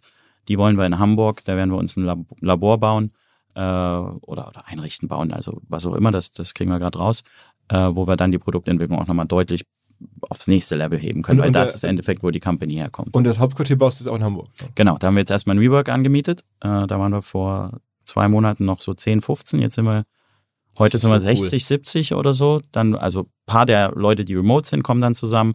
Ein paar der Leute, die wir einstellen, stellen wir natürlich jetzt vorwiegend in Hamburg ein. Äh, und äh, das neue Executive Team, also die Leute, die jetzt dazugekommen sind, CTO, Chief Operating Officer, Chief Digital Officer, Chief People Officer, ich, äh, dann der CFO, der ist schon seit einem Jahr da, äh, sind halt alle dann jetzt in dem Hamburger Büro, beziehungsweise CEO, da eben auch in Kaltenkirchen in äh, Emshorn. Aber Chris, du lebst irgendwie nicht nur in Hamburg, sondern auch, glaube ich, in Afrika bist du viel, Südafrika. Ähm, das ist so ein bisschen, du bist so, schwebst du über den Dingen so ein bisschen äh, über die Welt verteilt. Ja, wir waren, wir waren halt schon, also beim Moor ist ja komplett remote gewachsen, weil wir schon immer einfach Leute gefunden haben, die wir cool fanden und dann konnten wir halt niemanden zwingen, irgendwie zu sagen, hey, kommt jetzt nach Regensburg oder München oder sonst was. Ne? Also bei Moor ist der Hauptstandort oder der Hauptlogistikstandort in Regensburg. Ähm, einfach organisch gewachsen, weil Mick da früher war. Und äh, deswegen waren wir schon immer remote aufgestellt. Und ich hatte also eigentlich immer in München gewohnt bis kurz davor. Habe jetzt entschieden, okay, ich fühle mich im Winter einfach deutlich, deutlich besser, wenn ich nicht in der Kälte und Dunkelheit bin. Also es gibt ja Leute, denen macht das nichts aus. ja. es, gibt, es, gibt, ja wirklich Leute, die sagen, oh, also mir ist das, ja. bei mir ist ich brauche drei Stunden länger Schlaf im Winter. Ich kann keine wirklichen Videos filmen, ne, weil es ist halt irgendwie um 15 Uhr immer noch dunkel und ich brauche so ein Licht dann dabei. Also, okay, verstanden. Das heißt, du hast dir überlegt, jetzt nach Kapstadt wahrscheinlich zu gehen? Im Winter, genau. Und ansonsten dann äh, wieder München. Ja, Deutschland, Österreich, so ein bisschen. Also alles möglich, wo es halt. Das ist das Schöne. Ich, es gibt zum Beispiel in Wien ein cooles Gym, was ich total gerne mag. Und ich habe am Tag keine Freizeit, außer meine Stunde Gym, die ich mal gehe. Und dann machen wir halt das, weil das, das heißt das Gym, das ist ganz cool dort. Also das würfeln wir uns immer so ein bisschen so zusammen, dass wir sagen, okay, wir wissen, wir arbeiten 14 Stunden am Tag, dann müssen wir den Rest so strukturieren, Das dass wir uns Tag? nicht. Ja. Auch am Wochenende? Ja. 14 Stunden am Tag arbeiten? Ja, also es ist halt mit Videoproduktion, ich mache ja mein, ich baue ja ein komplettes Team um mich rum auf für quasi meine Positionierung. Dann kümmern wir uns darum, Leuten zu erklären, wie Social Media funktioniert. Ja, das ist auch eine unserer, sag ich jetzt mal, Kompetenzen. Dann machen wir die Produktentwicklung und dann musst du ja sehr, sehr viel auch konsumieren. Also um Social Media zu verstehen, musst du ja auch ne, irgendwie überall die Kommentare durchgucken, gucken, okay, wie ändert sich der TikTok-Algorithmus, SEO-Change, ne, das ist ja alles, musst du ja alles machen. Und ich, ich sehe das aber nicht als, das ist der typische Spruch, ich sehe das aber nicht als Arbeit, sondern es ist halt, ich wüsste eh nicht, was ich sonst machen soll. Aber sag mal, ähm, bei dir im Instagram-Account, da sind ja nur so, weiß nicht, 20, 25 Posts und der Rest sind Stories. Also du arbeitest im Wesentlichen für die Stories, ne? Ich habe also ich habe vor kurzem alle meine alten Posts rausgenommen, weil ich gesagt habe, okay, ich habe damals sehr sehr selten gepostet, weil ich vor allen Dingen in dieser CVC Deal-Zeit keine Zeit hatte, irgendwas zu machen, ne? weil das war halt noch etwas, was auf meiner Platte war. Und ich habe jetzt erst wieder so wirklich angefangen mit eigenen Videos, also quasi auch für die Explore-Page, ähm, weil ich jetzt dank Stefan und den Strukturen, die kommen, endlich die Zeit wieder dafür habe. Ne? Aber ansonsten hast du viele, viele ähm, sozusagen Stories live immer, ne? Genau, also Story mache ich sehr viel, weil es einfach ein super cooles Tool ist. Ich meine, ne, wie cool ist es, dass man quasi einen Fernsehsender so in der Hosentasche hat und das sehr schnell machen kann. Ähm, TikTok und so ist halt immer mehr Aufwand, ne, die Videos cutten zu lassen, Untertitel und, Und- so weiter. TikTok wird immer relevanter und Instagram irrelevanter. Ist das richtig oder ist das falsch? Also für Conversion ist Instagram am, mit Abstand am relevantesten immer noch, weil die Story einfach ein geniales Feature ist. Ähm, danke auch übrigens für den Connect zu Thomas. Ich habe ihn auch letztens gefragt, wieso sie eigentlich nicht bei TikTok mal das Von Story-Feature Thomas von, von Von TikTok. TikTok, Ja, genau. Ich habe ihn auch letztens gefragt, habe leider keine Antwort bekommen, ähm, wieso sie eigentlich das Story-Feature bei TikTok so schlecht machen. Weil TikTok macht ja super viel richtig, aber das Story-Feature ist halt kompletter Müll. so, weil TikTok ist ja genial darin zu sagen, ich nehme ein Video, was gut ist, du hast quasi keine Follower und du kriegst direkt Exposure. Oder halt, du hast viele Follower, machst aber ein schlechtes Video und kriegst keine Exposure. Da, darin sind die ja gut. Aber wenn sich Leute schon entschieden haben zu sagen, hey, sie wollen viel von dir sehen, sollte es halt eigentlich auch ein Feature geben zu sagen, okay, dass das nicht alles immer auf Reichweite getrimmt sein muss. Ne, Und das, das macht halt Instagram sehr, sehr gut, wenn Leute sich entscheiden, dass, dass sie dir folgen wollen. Dann hast du halt deine Story und wenn du die halt interessant füllst, kriegst du ja konstant Views. Also ich habe quasi immer irgendwie 80, 90.000 Views. Meine Verlobte hat irgendwie 200.000 Story-Views und weil die Leute sich halt dafür interessieren. Und was ist, äh, oder deine, du hast eine spezielle Beziehung zu Pamela Reif, äh, habe ich auch beobachtet äh, auf Instagram. Erzähl mal. Ich finde die eigentlich total sympathisch. Also, ne, Pam ist, also man kann die auch nicht unsympathisch finden. Ne? Die ist ja eine super nette, hübsche Frau, die erfolgreich ist und das auch alles gut macht. Ähm, ich komme ja aus einer anderen Richtung. Ich komme aus der Richtung zu sagen, okay, was stimmt? Also nicht, wie sympathisch ist jemand, ich bin definitiv nicht die sympathischste Person, sondern was ist richtig? Und dieses Thema zu sagen, hey, ich verkaufe quasi Kokosblütenzucker als gesundere Alternative, ergibt keinen Sinn. Das heißt, du kritisierst sie dann aktiv für das, was sie da Genau, macht. ich habe schon, ich habe die Produkte halt einfach kritisiert, weil Pam hat, also es hat angefangen vor anderthalb Jahren, da hat sie eine Story gemacht über ihre Schokolade und hat halt gesagt, okay, hier sind ähm, keine schlimmen Süßstoffe drin, aber so der erste Punkt war, wo du schon sagst, ah, das sollte man ne, vielleicht ein bisschen überdenken und dann quasi, hey, hier ist auch kein Industriezucker, sondern dafür Kokosblütenzucker. Ja, und das klingt erstmal für den Laien ja so, als ob das gesünder wäre, wieso sollte man sonst hervorheben? Aber Industriezucker ist ja im Endeffekt auch nur Zucker aus der Zuckerrübe oder aus dem Zuckerrohr. Das ist ja auch aus einer Pflanze. Beides sind Glucose-Fructose-Moleküle und machen halt im Körper nichts Unterschiedliches. Aber das heißt, du, du bist da jetzt gar nicht so sehr ähm, von ihr angegriffen worden, sondern du bist mehr sozusagen äh, in der Aufklärungsrolle unterwegs und sagst, Mensch, mir geht es hier um die, um die richtigen Informationen im Netz und, und bist dann selber das, das Quarks von Pamela Reif sozusagen. Genau, ich habe früher, und das kann ich auch ehrlicherweise sagen, ich habe es früher deutlich unsympathischer gemacht als heute, ähm, weil ich halt einfach, ich hatte ein anderes Menschenbild. Also ich ging davon aus, dass viele Leute etwas machen, was falsch ist und sie wissen, dass es falsch ist. Also so ein, so ein relativ negatives Menschenbild. Und mit dem, mit dem, ich sag jetzt mal, Erwachsenwerden, ähm, habe ich dann halt auch so ein bisschen gemerkt, dass sowas ist total logisch. Ne? Sie, sie, sie ist eine tolle Person, die versucht, sich für gute Sachen einzu, einzusetzen. Sie denkt, Kokosblütenzucker wäre gesünder, weil sie das irgendwo gehört hat. Dann macht sie das halt auch zu ihrem eigenen Wissen und dann plötzlich bist du in so einem Ding drin, wo sie nicht mehr rauskommt. Also Aber hat sie dir schon mal geantwortet oder so? Ja, sie hat, also da so hat das letzte Video quasi auch angefangen, weil sie in einem Interview von einer Interviewerin gefragt wurde, ähm, was sie eigentlich zu der Kritik an Kokosblütenzucker sagt. Und ich, ich glaube, sie wollte dazu eigentlich gar nichts sagen, ne, weil die Antwort war jetzt inhaltlich nicht gut. So, die war sympathisch wie immer, aber halt inhaltlich nicht gut. Und ich glaube, sie wollte dazu gar nichts sagen, war halt irgendwie eine doofe Situation wegen der Interviewerin. Und darauf habe ich dann halt geantwortet. Aber das heißt, du stehst mit ihr gar nicht persönlich in Kontakt oder sowas? Nee, ich habe auch absolut nichts gegen die. Also sie promotet euch auch nicht, indem sie euch dann sozusagen sagt, das stimmt alles gar nicht. Das heißt, du nee, jetzt überhaupt nicht. Okay, so nutzt sie einfach nur so ein bisschen als Aufklärungsobjekt, äh, ohne dass Ja, es ist ja, ich werde ja von meiner Community, also ich habe einen sehr engen Community-Kontakt. Ne? Und als sie ihre Schokolade positioniert hat, und gesagt hat, hey, Süßungsmittel sind nicht so tolle und deswegen verzichte ich drauf und habe Kokosblütenzucker, habe ich halt tausend Nachrichten bekommen ne, mit der Story. Und dann habe ich in meiner Story dazu was gesagt und habe gesagt, hey, das stimmt halt so nicht. Und ähm, dann habe ich daraus auch ein TikTok-Video gemacht. Wie groß ist deine Community? Was würdest du tippen? So der engste Kreis? Also ich schätze mal, das sind so die Story-Views, also irgendwie so 80, 90.000 Leute. Okay. Weil die sind echt, ich kann quasi 25 Stories am Tag posten und die Story-Views sind halt konstant. Also deswegen glaube ich, dass die sehr eng beieinander sind. Was ist an den Gerüchten dran, dass ihr vielleicht demnächst sogar Arztpraxen eröffnen möchtet? Gar nicht mal so wenig, auch wenn es nicht eine, also. Das darf ja keine Arztpraxis. Genau, du darfst, juristisch darfst du als Nicht-Arzt keine Arztpraxis besitzen. Ne, also es gibt Firmen, die können das dribbeln. Also wenn du richtig, richtig viel Geld hast, dann kaufst du dir ein Krankenhaus und dann kannst du darüber MVZs gründen. also in Deutschland dribbeln okay, das. Du kennst dich also aus, ja? Ja, es ist also, ne, es gibt sehr große, also zum Beispiel die Firmen, die hinter Dialysegeräten stecken. Oder stecken klingt so böse, aber die einfach Dialysegeräte produzieren. Da gibt es zum Beispiel eine Firma, die kauft dann halt Krankenhäuser, baut daraus MVZs und dort werden dann diese, die, die, Geräte genutzt. Ja, ja, ja. ähm, das können wir halt nicht machen und macht auch ehrlicherweise keinen Sinn, sondern wir haben uns mit einer Ärztin zusammengetan und wir machen einen Informationsdienstleister für Arztpraxen. Also die Idee ist folgende. Im Medizinstudium kriegst du vergleichsweise wenig über Ernährung mit. Also viele Leute denken, Ärzte hätten automatisch Ahnung von Ernährung durchs Medizinstudium. Das ist nicht so. Ein Arzt ist kein Ernährungswissenschaftler. Ähm, das wird ja auch jeder Arzt bestätigen, der gut ist und irgendwie modern ist. Und Gleichzeitig wollen das aber ja viele Ärzte, aber du hast ja keine Chance in der, im heutigen Arztumfeld, ne? hast irgendwie 24 Stunden Krankenhausdienste und so weiter. Wie willst du dich da noch weiterbilden? Also du musst ja erstmal die Kompetenz dafür haben, dass du eine Studie lesen kannst und die hast du ja nicht im Medizinstudium bekommen und dann musst du dich, also keine Chance. So.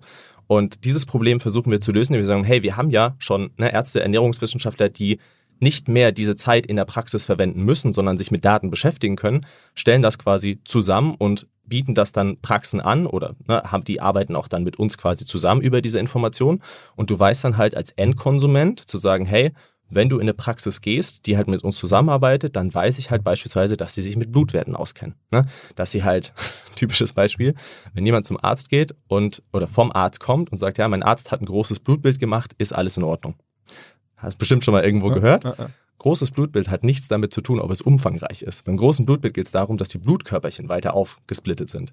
Aber da, ne, also wir reden hier also nicht von Omega. Bist, egal worum es geht, in der Medizin oder in der, in der Biologie bist du jedenfalls jemand, der sofort tief reingeht und das im, im Detail verstehen will, was da los ist. Das so ich liebe das. so als, als, also, als Muster bei dir. also du hättest auch ein tendenziell guter Arzt werden können. Das, also ich glaube, in einem Bereich hätte ich ein guter Arzt werden können, also so in diesem singulären Fokus, der mir Spaß macht, ne? irgendwie Hormone, Ernährung. So, da hätte ich gut werden können. Ich mache ja im Endeffekt auch heutzutage nicht viel anderes, als so jemand jetzt machen würde, auch wenn ich natürlich das nicht einen Patienten irgendwie praktizieren darf oder so, ne? vollkommen verständlich. Ähm, was mir halt total Spaß macht, ist ein Team aufzubauen, die noch viel besser sind als ich und einfach mit denen zu arbeiten. Das heißt aber, um die Arztpraxenfrage nochmal zu beantworten, das heißt, ihr werdet eher Dienstleister für genau. Arztpraxen genau. und nicht selber Arztpraxen öffnen. Genau. Und sagen wir jetzt äh, noch vielleicht zum Schluss, weil ich jetzt Stefan auch hier äh, nochmal fragen wollte, du hast jetzt ja viele Jahre klassischen E-Commerce gemacht, wo man dann immer so denkt in Customer Acquisition Cost und so und jetzt auf einmal guckst du hier drauf und da sind dann die Customer Acquisition Costs, die gibt es gar nicht, die sind quasi null. Mhm. Well, also es gibt eine Infrastruktur und wir zahlen ja auch Provisionen an, an, an unsere Influencer. Also insofern gibt es schon Customer Acquisition Cost und wir müssen natürlich jetzt, und, und genau deswegen bin ich ja da und deshalb ist CVC da, für die nächste Phase der Company werden viele dieser, sagen wir mal, normalen E-Commerce-Strukturen schon gebraucht, weil das einfach jetzt, also die Firma, die, die fährt halt sehr schnell, aber es wackelt halt auch, ne? weil teilweise Fundament fehlt, weil teilweise äh, Transparenz fehlt, weil teilweise einfach die Strukturen nicht da sind. Und wir werden, wir kümmern uns jetzt Heute noch nicht, aber werden uns nächstes Jahr um Customer Acquisition Costs kümmern. Wir werden ähm, Also ein bisschen Paid Marketing machen. ein bisschen Paid Marketing machen. Wir werden, machen wir jetzt schon ein bisschen mehr machen. Wir werden äh, auch Datentransparenz. Also wir haben jetzt, also muss man ganz basic zu sagen, wir haben noch nicht mal eine Analyse von First Customers, Churn, Reactivate, also so ein ganz Basics, die irgendwie eine Company normalerweise die ein Jahr alt ist, schon hat. Das gibt's noch nicht. Unsere, unser Financial Closing dauert 60 bis 90 Tage für jeden Monat. Wir haben äh, eine limitierte Margentransparenz und so weiter. Und das ist alles überhaupt nie negativ, weil es total krass ist, Wir haben dass teilweise die Chunky Flavor verkauft, muss ich ganz kurz sagen. Ja. Wir haben teilweise Chunky Flavor verkauft, an denen wir literally Verlust gemacht haben, weil niemand aus der, weil wir haben in der Produktentwicklung haben wir halt entwickelt und haben gesagt, okay, wir packen 35% Fruchtstückchen von Waldfrucht, Fruchtstückchen quasi rein und ähm, machen dann noch einen hohen Fruchtpulveranteil. Das hat die Entwicklung halt fertig gemacht, hat es an den Einkauf übergeben. Aber es gab nie quasi ein Feedback von dem Einkauf, was das eigentlich jetzt pro Dose kostet. Und dann ist uns jetzt im Nachhinein aufgefallen, okay, das war jetzt eine schwierige Sorte. Ja. Ähm, das heißt, wir haben, wir haben insgesamt einfach Glück natürlich, dass wir durch diese Beliebtheit der Produkte wachsen und Wachstum löst ja viele Probleme. Gleichzeitig muss man halt auch irgendwann so ein bisschen aufpassen, dass man irgendwie Aber die Liquidität war so gut, dass ihr jetzt auch nicht. Äh, Die, die Jungs haben Nein. einfach, die Jungs haben einfach, also äh, wirklich genial aus dem Bauch die richtigen Entscheidungen getroffen. Das muss man schon sagen. Also sie haben äh, in dem einen Produkt vielleicht könnte man besser sein, aber insgesamt ist die Company profitabel, hochwachsend, hat mega geile Produkte und hat all das, was du in einer geilen Firma haben Und hat ausreichend Cash Aber- produziert, um das Wachstum Genau. selber zu finanzieren. Ich meine, kann man Genau. sich ja doch vorstellen, was das, da raus Das also, Geilste ist, wir haben in den ersten zwei Jahren, weil wir ja mit More mit einem Lohnhersteller zusammengearbeitet haben, also was nicht möglich gegangen wäre, wäre aus dem eigenen Cashflow die ganzen Produktbestellungen überhaupt zu machen. Aber der Lohnhersteller, mit dem wir auch bis heute einen sehr, sehr guten Kontakt haben, der hat uns die Möglichkeit gegeben zu sagen, hey, ihr könnt bestellen und ihr habt ein 60 Tage, glaube ich, war das Zahlungsziel. also Lieferantenkredit am Ende. Genau, so und das hat er halt unlimitiert gemacht, auch über seine Kreditlinie hinaus, als sich quasi, weil er uns einfach vertraut hat, weil er gesehen, die Company Und weil die wahrscheinlich für den auch einen Monsterknaller Ja, waren. Also auf natürlich. einmal. natürlich. Und ist der jetzt komplett raus? Also, das Nein. ist, der ist, wir arbeiten immer noch mit denen also das zusammen. heißt, die, obwohl er die eigene Fertigung hat, darf der auch noch weiter für euch Wir, liefern. wir haben ein paar Produkte, die wir selber nicht herstellen können, äh, wo wir dann mit extrem engen äh, Lohnherstellern zusammenarbeiten. Und Ganz simple äh, Sachen zum Beispiel. Ne? Wir, ja. haben, wir, haben, wir haben zum Beispiel Packaging, was wir nicht Genau. machen können. Ne? Also zum Beispiel bei. Moore haben wir ähm, teilweise Faltschachteln, weil einfach mehr Informationen aufs Etikett passen auf einer Faltschachtel logischerweise. Wir haben jetzt keine Faltschachtelanlage. Ne? Das heißt, wir produzieren zum Beispiel Kapseln selbst, LKW rüber, da werden sie in die Dose getan, Faltschachtel drum. Ihr produziert es auch irgendwie äh, mit dem Wachstum und dem Umfeld, stelle ich mir vor, auch der Lohnhersteller oder der Fallschachtelhersteller wird sich auch die Hände reiben und sagen, geil, dass es die Jungs gibt oder dass die da so, so, so eine Nische getroffen haben, weil ähm, damit werden die jetzt auch natürlich stärker wachsen, als sie jemals Also erhofft wir, wir, ich glaube, wir sind gute Partner für viele unserer Partner und, und müssen jetzt halt äh, sozusagen weiterhin diese Partnerschaften pflegen, aber die Company generell skalieren. Also am Ende des Tages äh, werden wir in allen Bereichen äh, sozusagen zulegen. Europäisierung ist, ist wahrscheinlich somit der größte langfristige Hebel. Alleine schon Schweiz, Österreich Ja. machen wir halt noch nicht mal irgendwie fokussiert. Ne? Wir haben keine Schweizer Webseite in Franken oder so. Ja. Wir schippen da vielleicht mal hin mit hohen Gebühren, weil wir die ja zahlen müssen. Ne? Aber da, hat sich nie jemand wirklich drum gekümmert. Aber seit vorgestern haben wir ein Tracking. Auf, wir wissen jetzt, wie viel Schweizer Umsätze wir machen. Das, Okay. das wissen wir jetzt seit vorgestern. Und bei dir ist es so, du, der, der, der Deal ist ja, man bekommt dann von CVC, bekommst du auch einen Teil Anteile, damit du richtig incentiviert Ich bist. investiere richtig. also das ist auch selber Ja, investiert. ja, ja. Also ich habe mit CVC äh, damals gesprochen, ja, und, und äh, gesagt, okay, jetzt so angestellter CEO so rein wäre jetzt wahrscheinlich nicht meins, aber A, so eine coole Company und B, dann die Möglichkeit selber mit zu investieren, äh, das finde ich spannend. Was hast du denn in die Hand genommen, so Größenordnung? Ja, das, Aber schon einige Millionen? ich möchte nichts sagen. Okay, okay, okay. okay, okay. Und sag mal, ähm, es gibt über, hier in Hamburg gibt es ein Startup, da höre ich gerüchteweise, dass ihr vielleicht auch nochmal zukauft. Ja, manchmal hören wir Gerüchte, ja.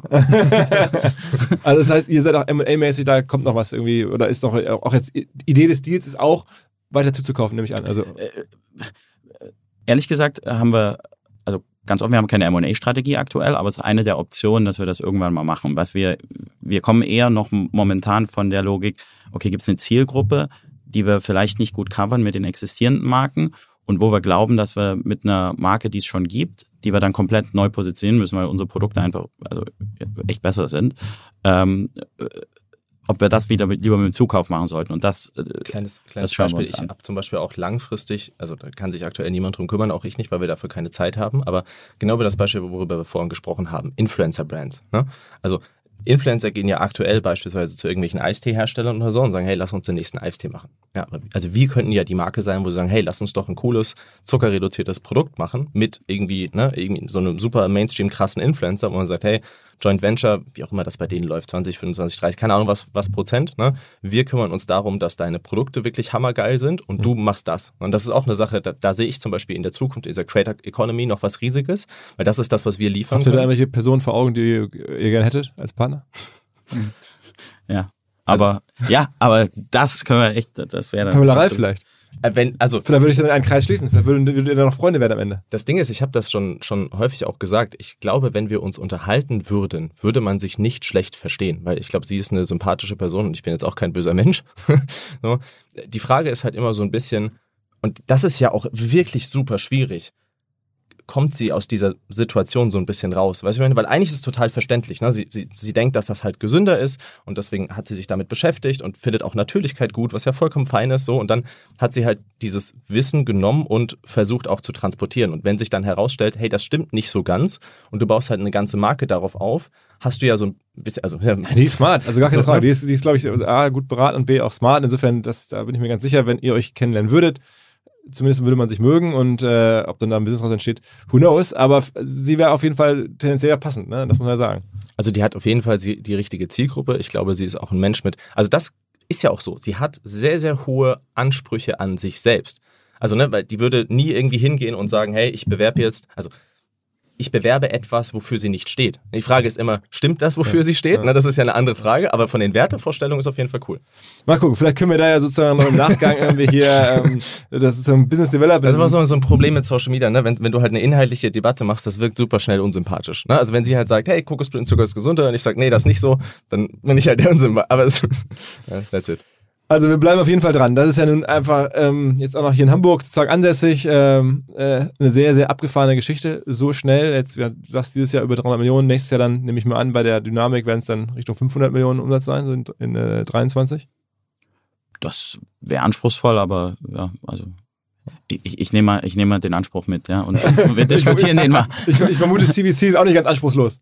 Nee, aber wir müssen natürlich trotzdem, also jetzt ernsthafte Antwort auf die Frage ist, wir, wir müssen in der Company jetzt auch mal Strukturen priorisieren und nicht Wachstum, weil gerade ist es eher wichtig, dass so wir so. Wir haben drei Wochen Versandzeit. Ja, also wir, wir, sind nicht, wir sind nicht gut an verschiedenen Stellen, wo wir gut sein müssen. Wir liefern nicht schnell genug, wir sind immer ausverkauft und das ist natürlich auch cool für das Businessmodell an bestimmten Punkten, aber das ist nicht cool so schnell, wie wir sind teilweise in drei Minuten ausverkauft. Jetzt am Sonntag um elf wird. Aber hat er hat ja diesen Sexappeal, also diese Verknappung und ja, so. Aber ja, aber es ist, es ist auch, nicht es, kann, es kann ziemlich Abfuck sein. Also ja. ist ja ein Unterschied, ob du sagst, hey, du hast irgendwie fünf Stunden, wo etwas verfügbar ist und dann ist eine Limited Edition halt ausgelaufen. Ja.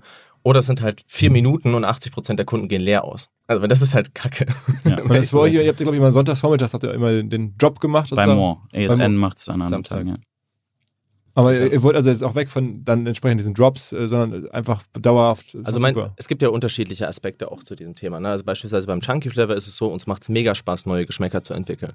Gleichzeitig, wenn du irgendwann 18 Sorten hast, hast du ja eine unglaubliche Komplexität. Ne? Und wir wollen ja auch immer frische Produkte produzieren, weil am Ende sind es trotzdem halbe Lebensmittel. Ne? Also es ja, sind pflanzliche Ballaststoffe und Frucht drin. Das ist ja auch immer besser, wenn es frisch ist. Und das heißt, aus diesem Aspekt wollen wir mit Limited Editions arbeiten, machen wir auch schon. Und die das Ziel ist halt, dass die nicht sieben Minuten verfügbar sind, sondern fünf Stunden, dann hast du immer noch dieses Thema, dass du weißt, okay, es ist halt irgendwie auch so ein bisschen exklusiv und ne, wir können immer wieder neue Geschmäcker entwickeln, aber es schaffen halt die Kunden auch wirklich das Produkt zu kriegen. Und das ist das Problem, wo ich auch verstehen kann, dass manche Menschen dann sehr, sehr enttäuscht sind, wenn die halt eine, eine Woche lang bei uns ein Produkt sehen, sich total darauf freuen. Ist denn bei Amazon auch mal ausverkauft oder ist bei Amazon das Lager? Total. Die gibt es dann gar nicht. Die listen ja. wir nicht ein, weil wir wüssten, wir kriegen ja richtig Probleme dann im Ranking. Ja. Okay. Aber teilweise gibt es dann wieder andere Händler und das, das treibt ja dann absurde Blüten, dass dann unser Produkt, wir launchen das für, was weiß ich, 30 Euro. Dann ist ausverkauft nach fünf Minuten, dann hast du drei Stunden später auf Amazon irgendwelche Händler, die es für 80 Euro anbieten. Also Adventskalender haben wir für 100 Euro verkauft, auch mit echt viel Produkten drin und die laufen irgendwie für 170 auf Ebay. Also es ist nicht nur gut. Also insofern, du hast schon recht, das ist cool, aber wir wollen eigentlich das besser steuern können und dass ein Drop ausverkauft ist, okay. Aber wenn du jetzt ein Proteinkunde bist, der einfach sein, sein, sein Protein regelmäßig haben will, das ist richtig scheiße, wenn das Oder ein Probiotikum. Ne? Also wenn du sagst, das ist ein ja. Produkt, was ich für meine Gesundheit haben möchte und dann kommst du nicht ran, ist das halt uncool. Ja. Ja. Okay, also es gibt viel zu tun, aber Ja. es bleibt eine spannende Story. Also spätestens dann, weiß ich nicht, in, weiß ich nicht 24 Monaten, vielleicht, wenn dann die Börsen wieder besser sind, dann kommt der IPO, dann wäre ich gerne nochmal hier irgendwie mit euch äh, zum Podcast verabredet. Wir bleiben in Kontakt.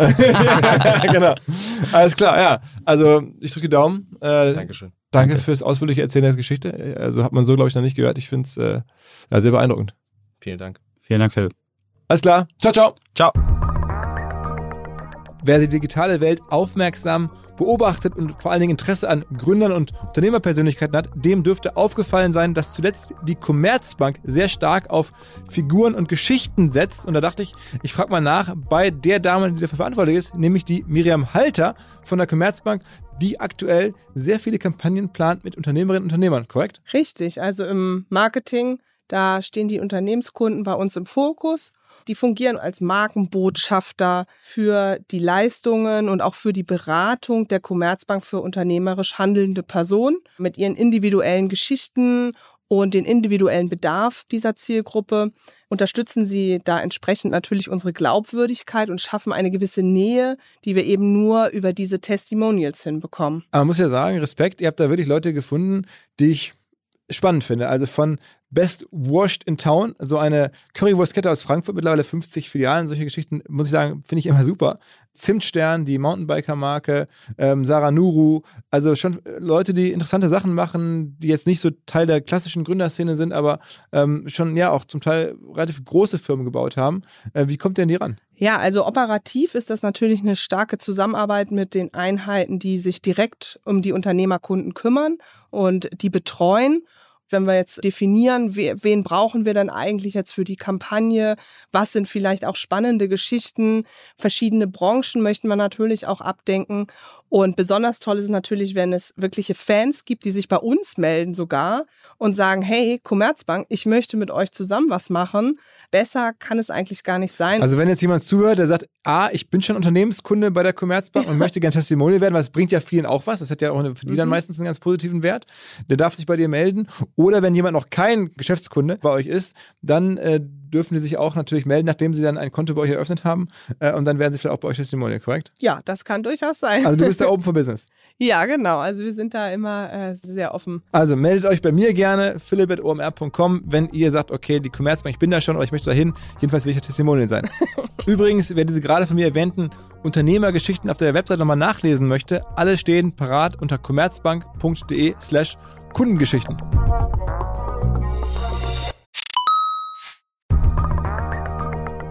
Zur Abwechslung jetzt mal vollkommen schamlos und offene Selbstvermarktung und Werbung für unser OMR-Festival am 7. und 8. Mai. Dort sind wir gerade in der absoluten Planungshochphase. Das heißt, wir verkaufen jetzt letzte Standflächen, wir planen, wie halt dort alles laufen wird Anfang Mai. Und weil das so ist und weil wir noch einige Flächen und Möglichkeiten, Masterclasses, Präsenzen frei haben, wollte ich nochmal dazu aufrufen, sich da bitte zu melden, wer noch nach neuen Kunden, nach neuen Leads sucht, wer eine Plattform sucht, um seine Brand transparenter und sichtbarer zu machen, wer in irgendeiner Form nach Nachwuchs, nach Talenten sucht. All das können wir ermöglichen. Ihr könnt bei uns gesehen werden, ihr könnt bei uns wirklich wachsen, aber halt nur jetzt in diesen Tagen, denn irgendwann müssen wir dort die Bücher schließen, weil die Planungszyklen Richtung Mai dann zu kurz werden und vielleicht auch, weil einfach alles verkauft ist. Deswegen jetzt nochmal der Hinweis, denkt an unser Festival jetzt, wer dabei sein möchte, mit Masterclass, mit Speaking, mit vor allen Dingen aber Präsenzen auf der Fläche, mit Ständen. Einfach ganz kurze Mail an inbound.omr.com. Innerhalb eines Tages melden sich da eine Kollegin, ein Kollege und dann startet die Zusammenarbeit.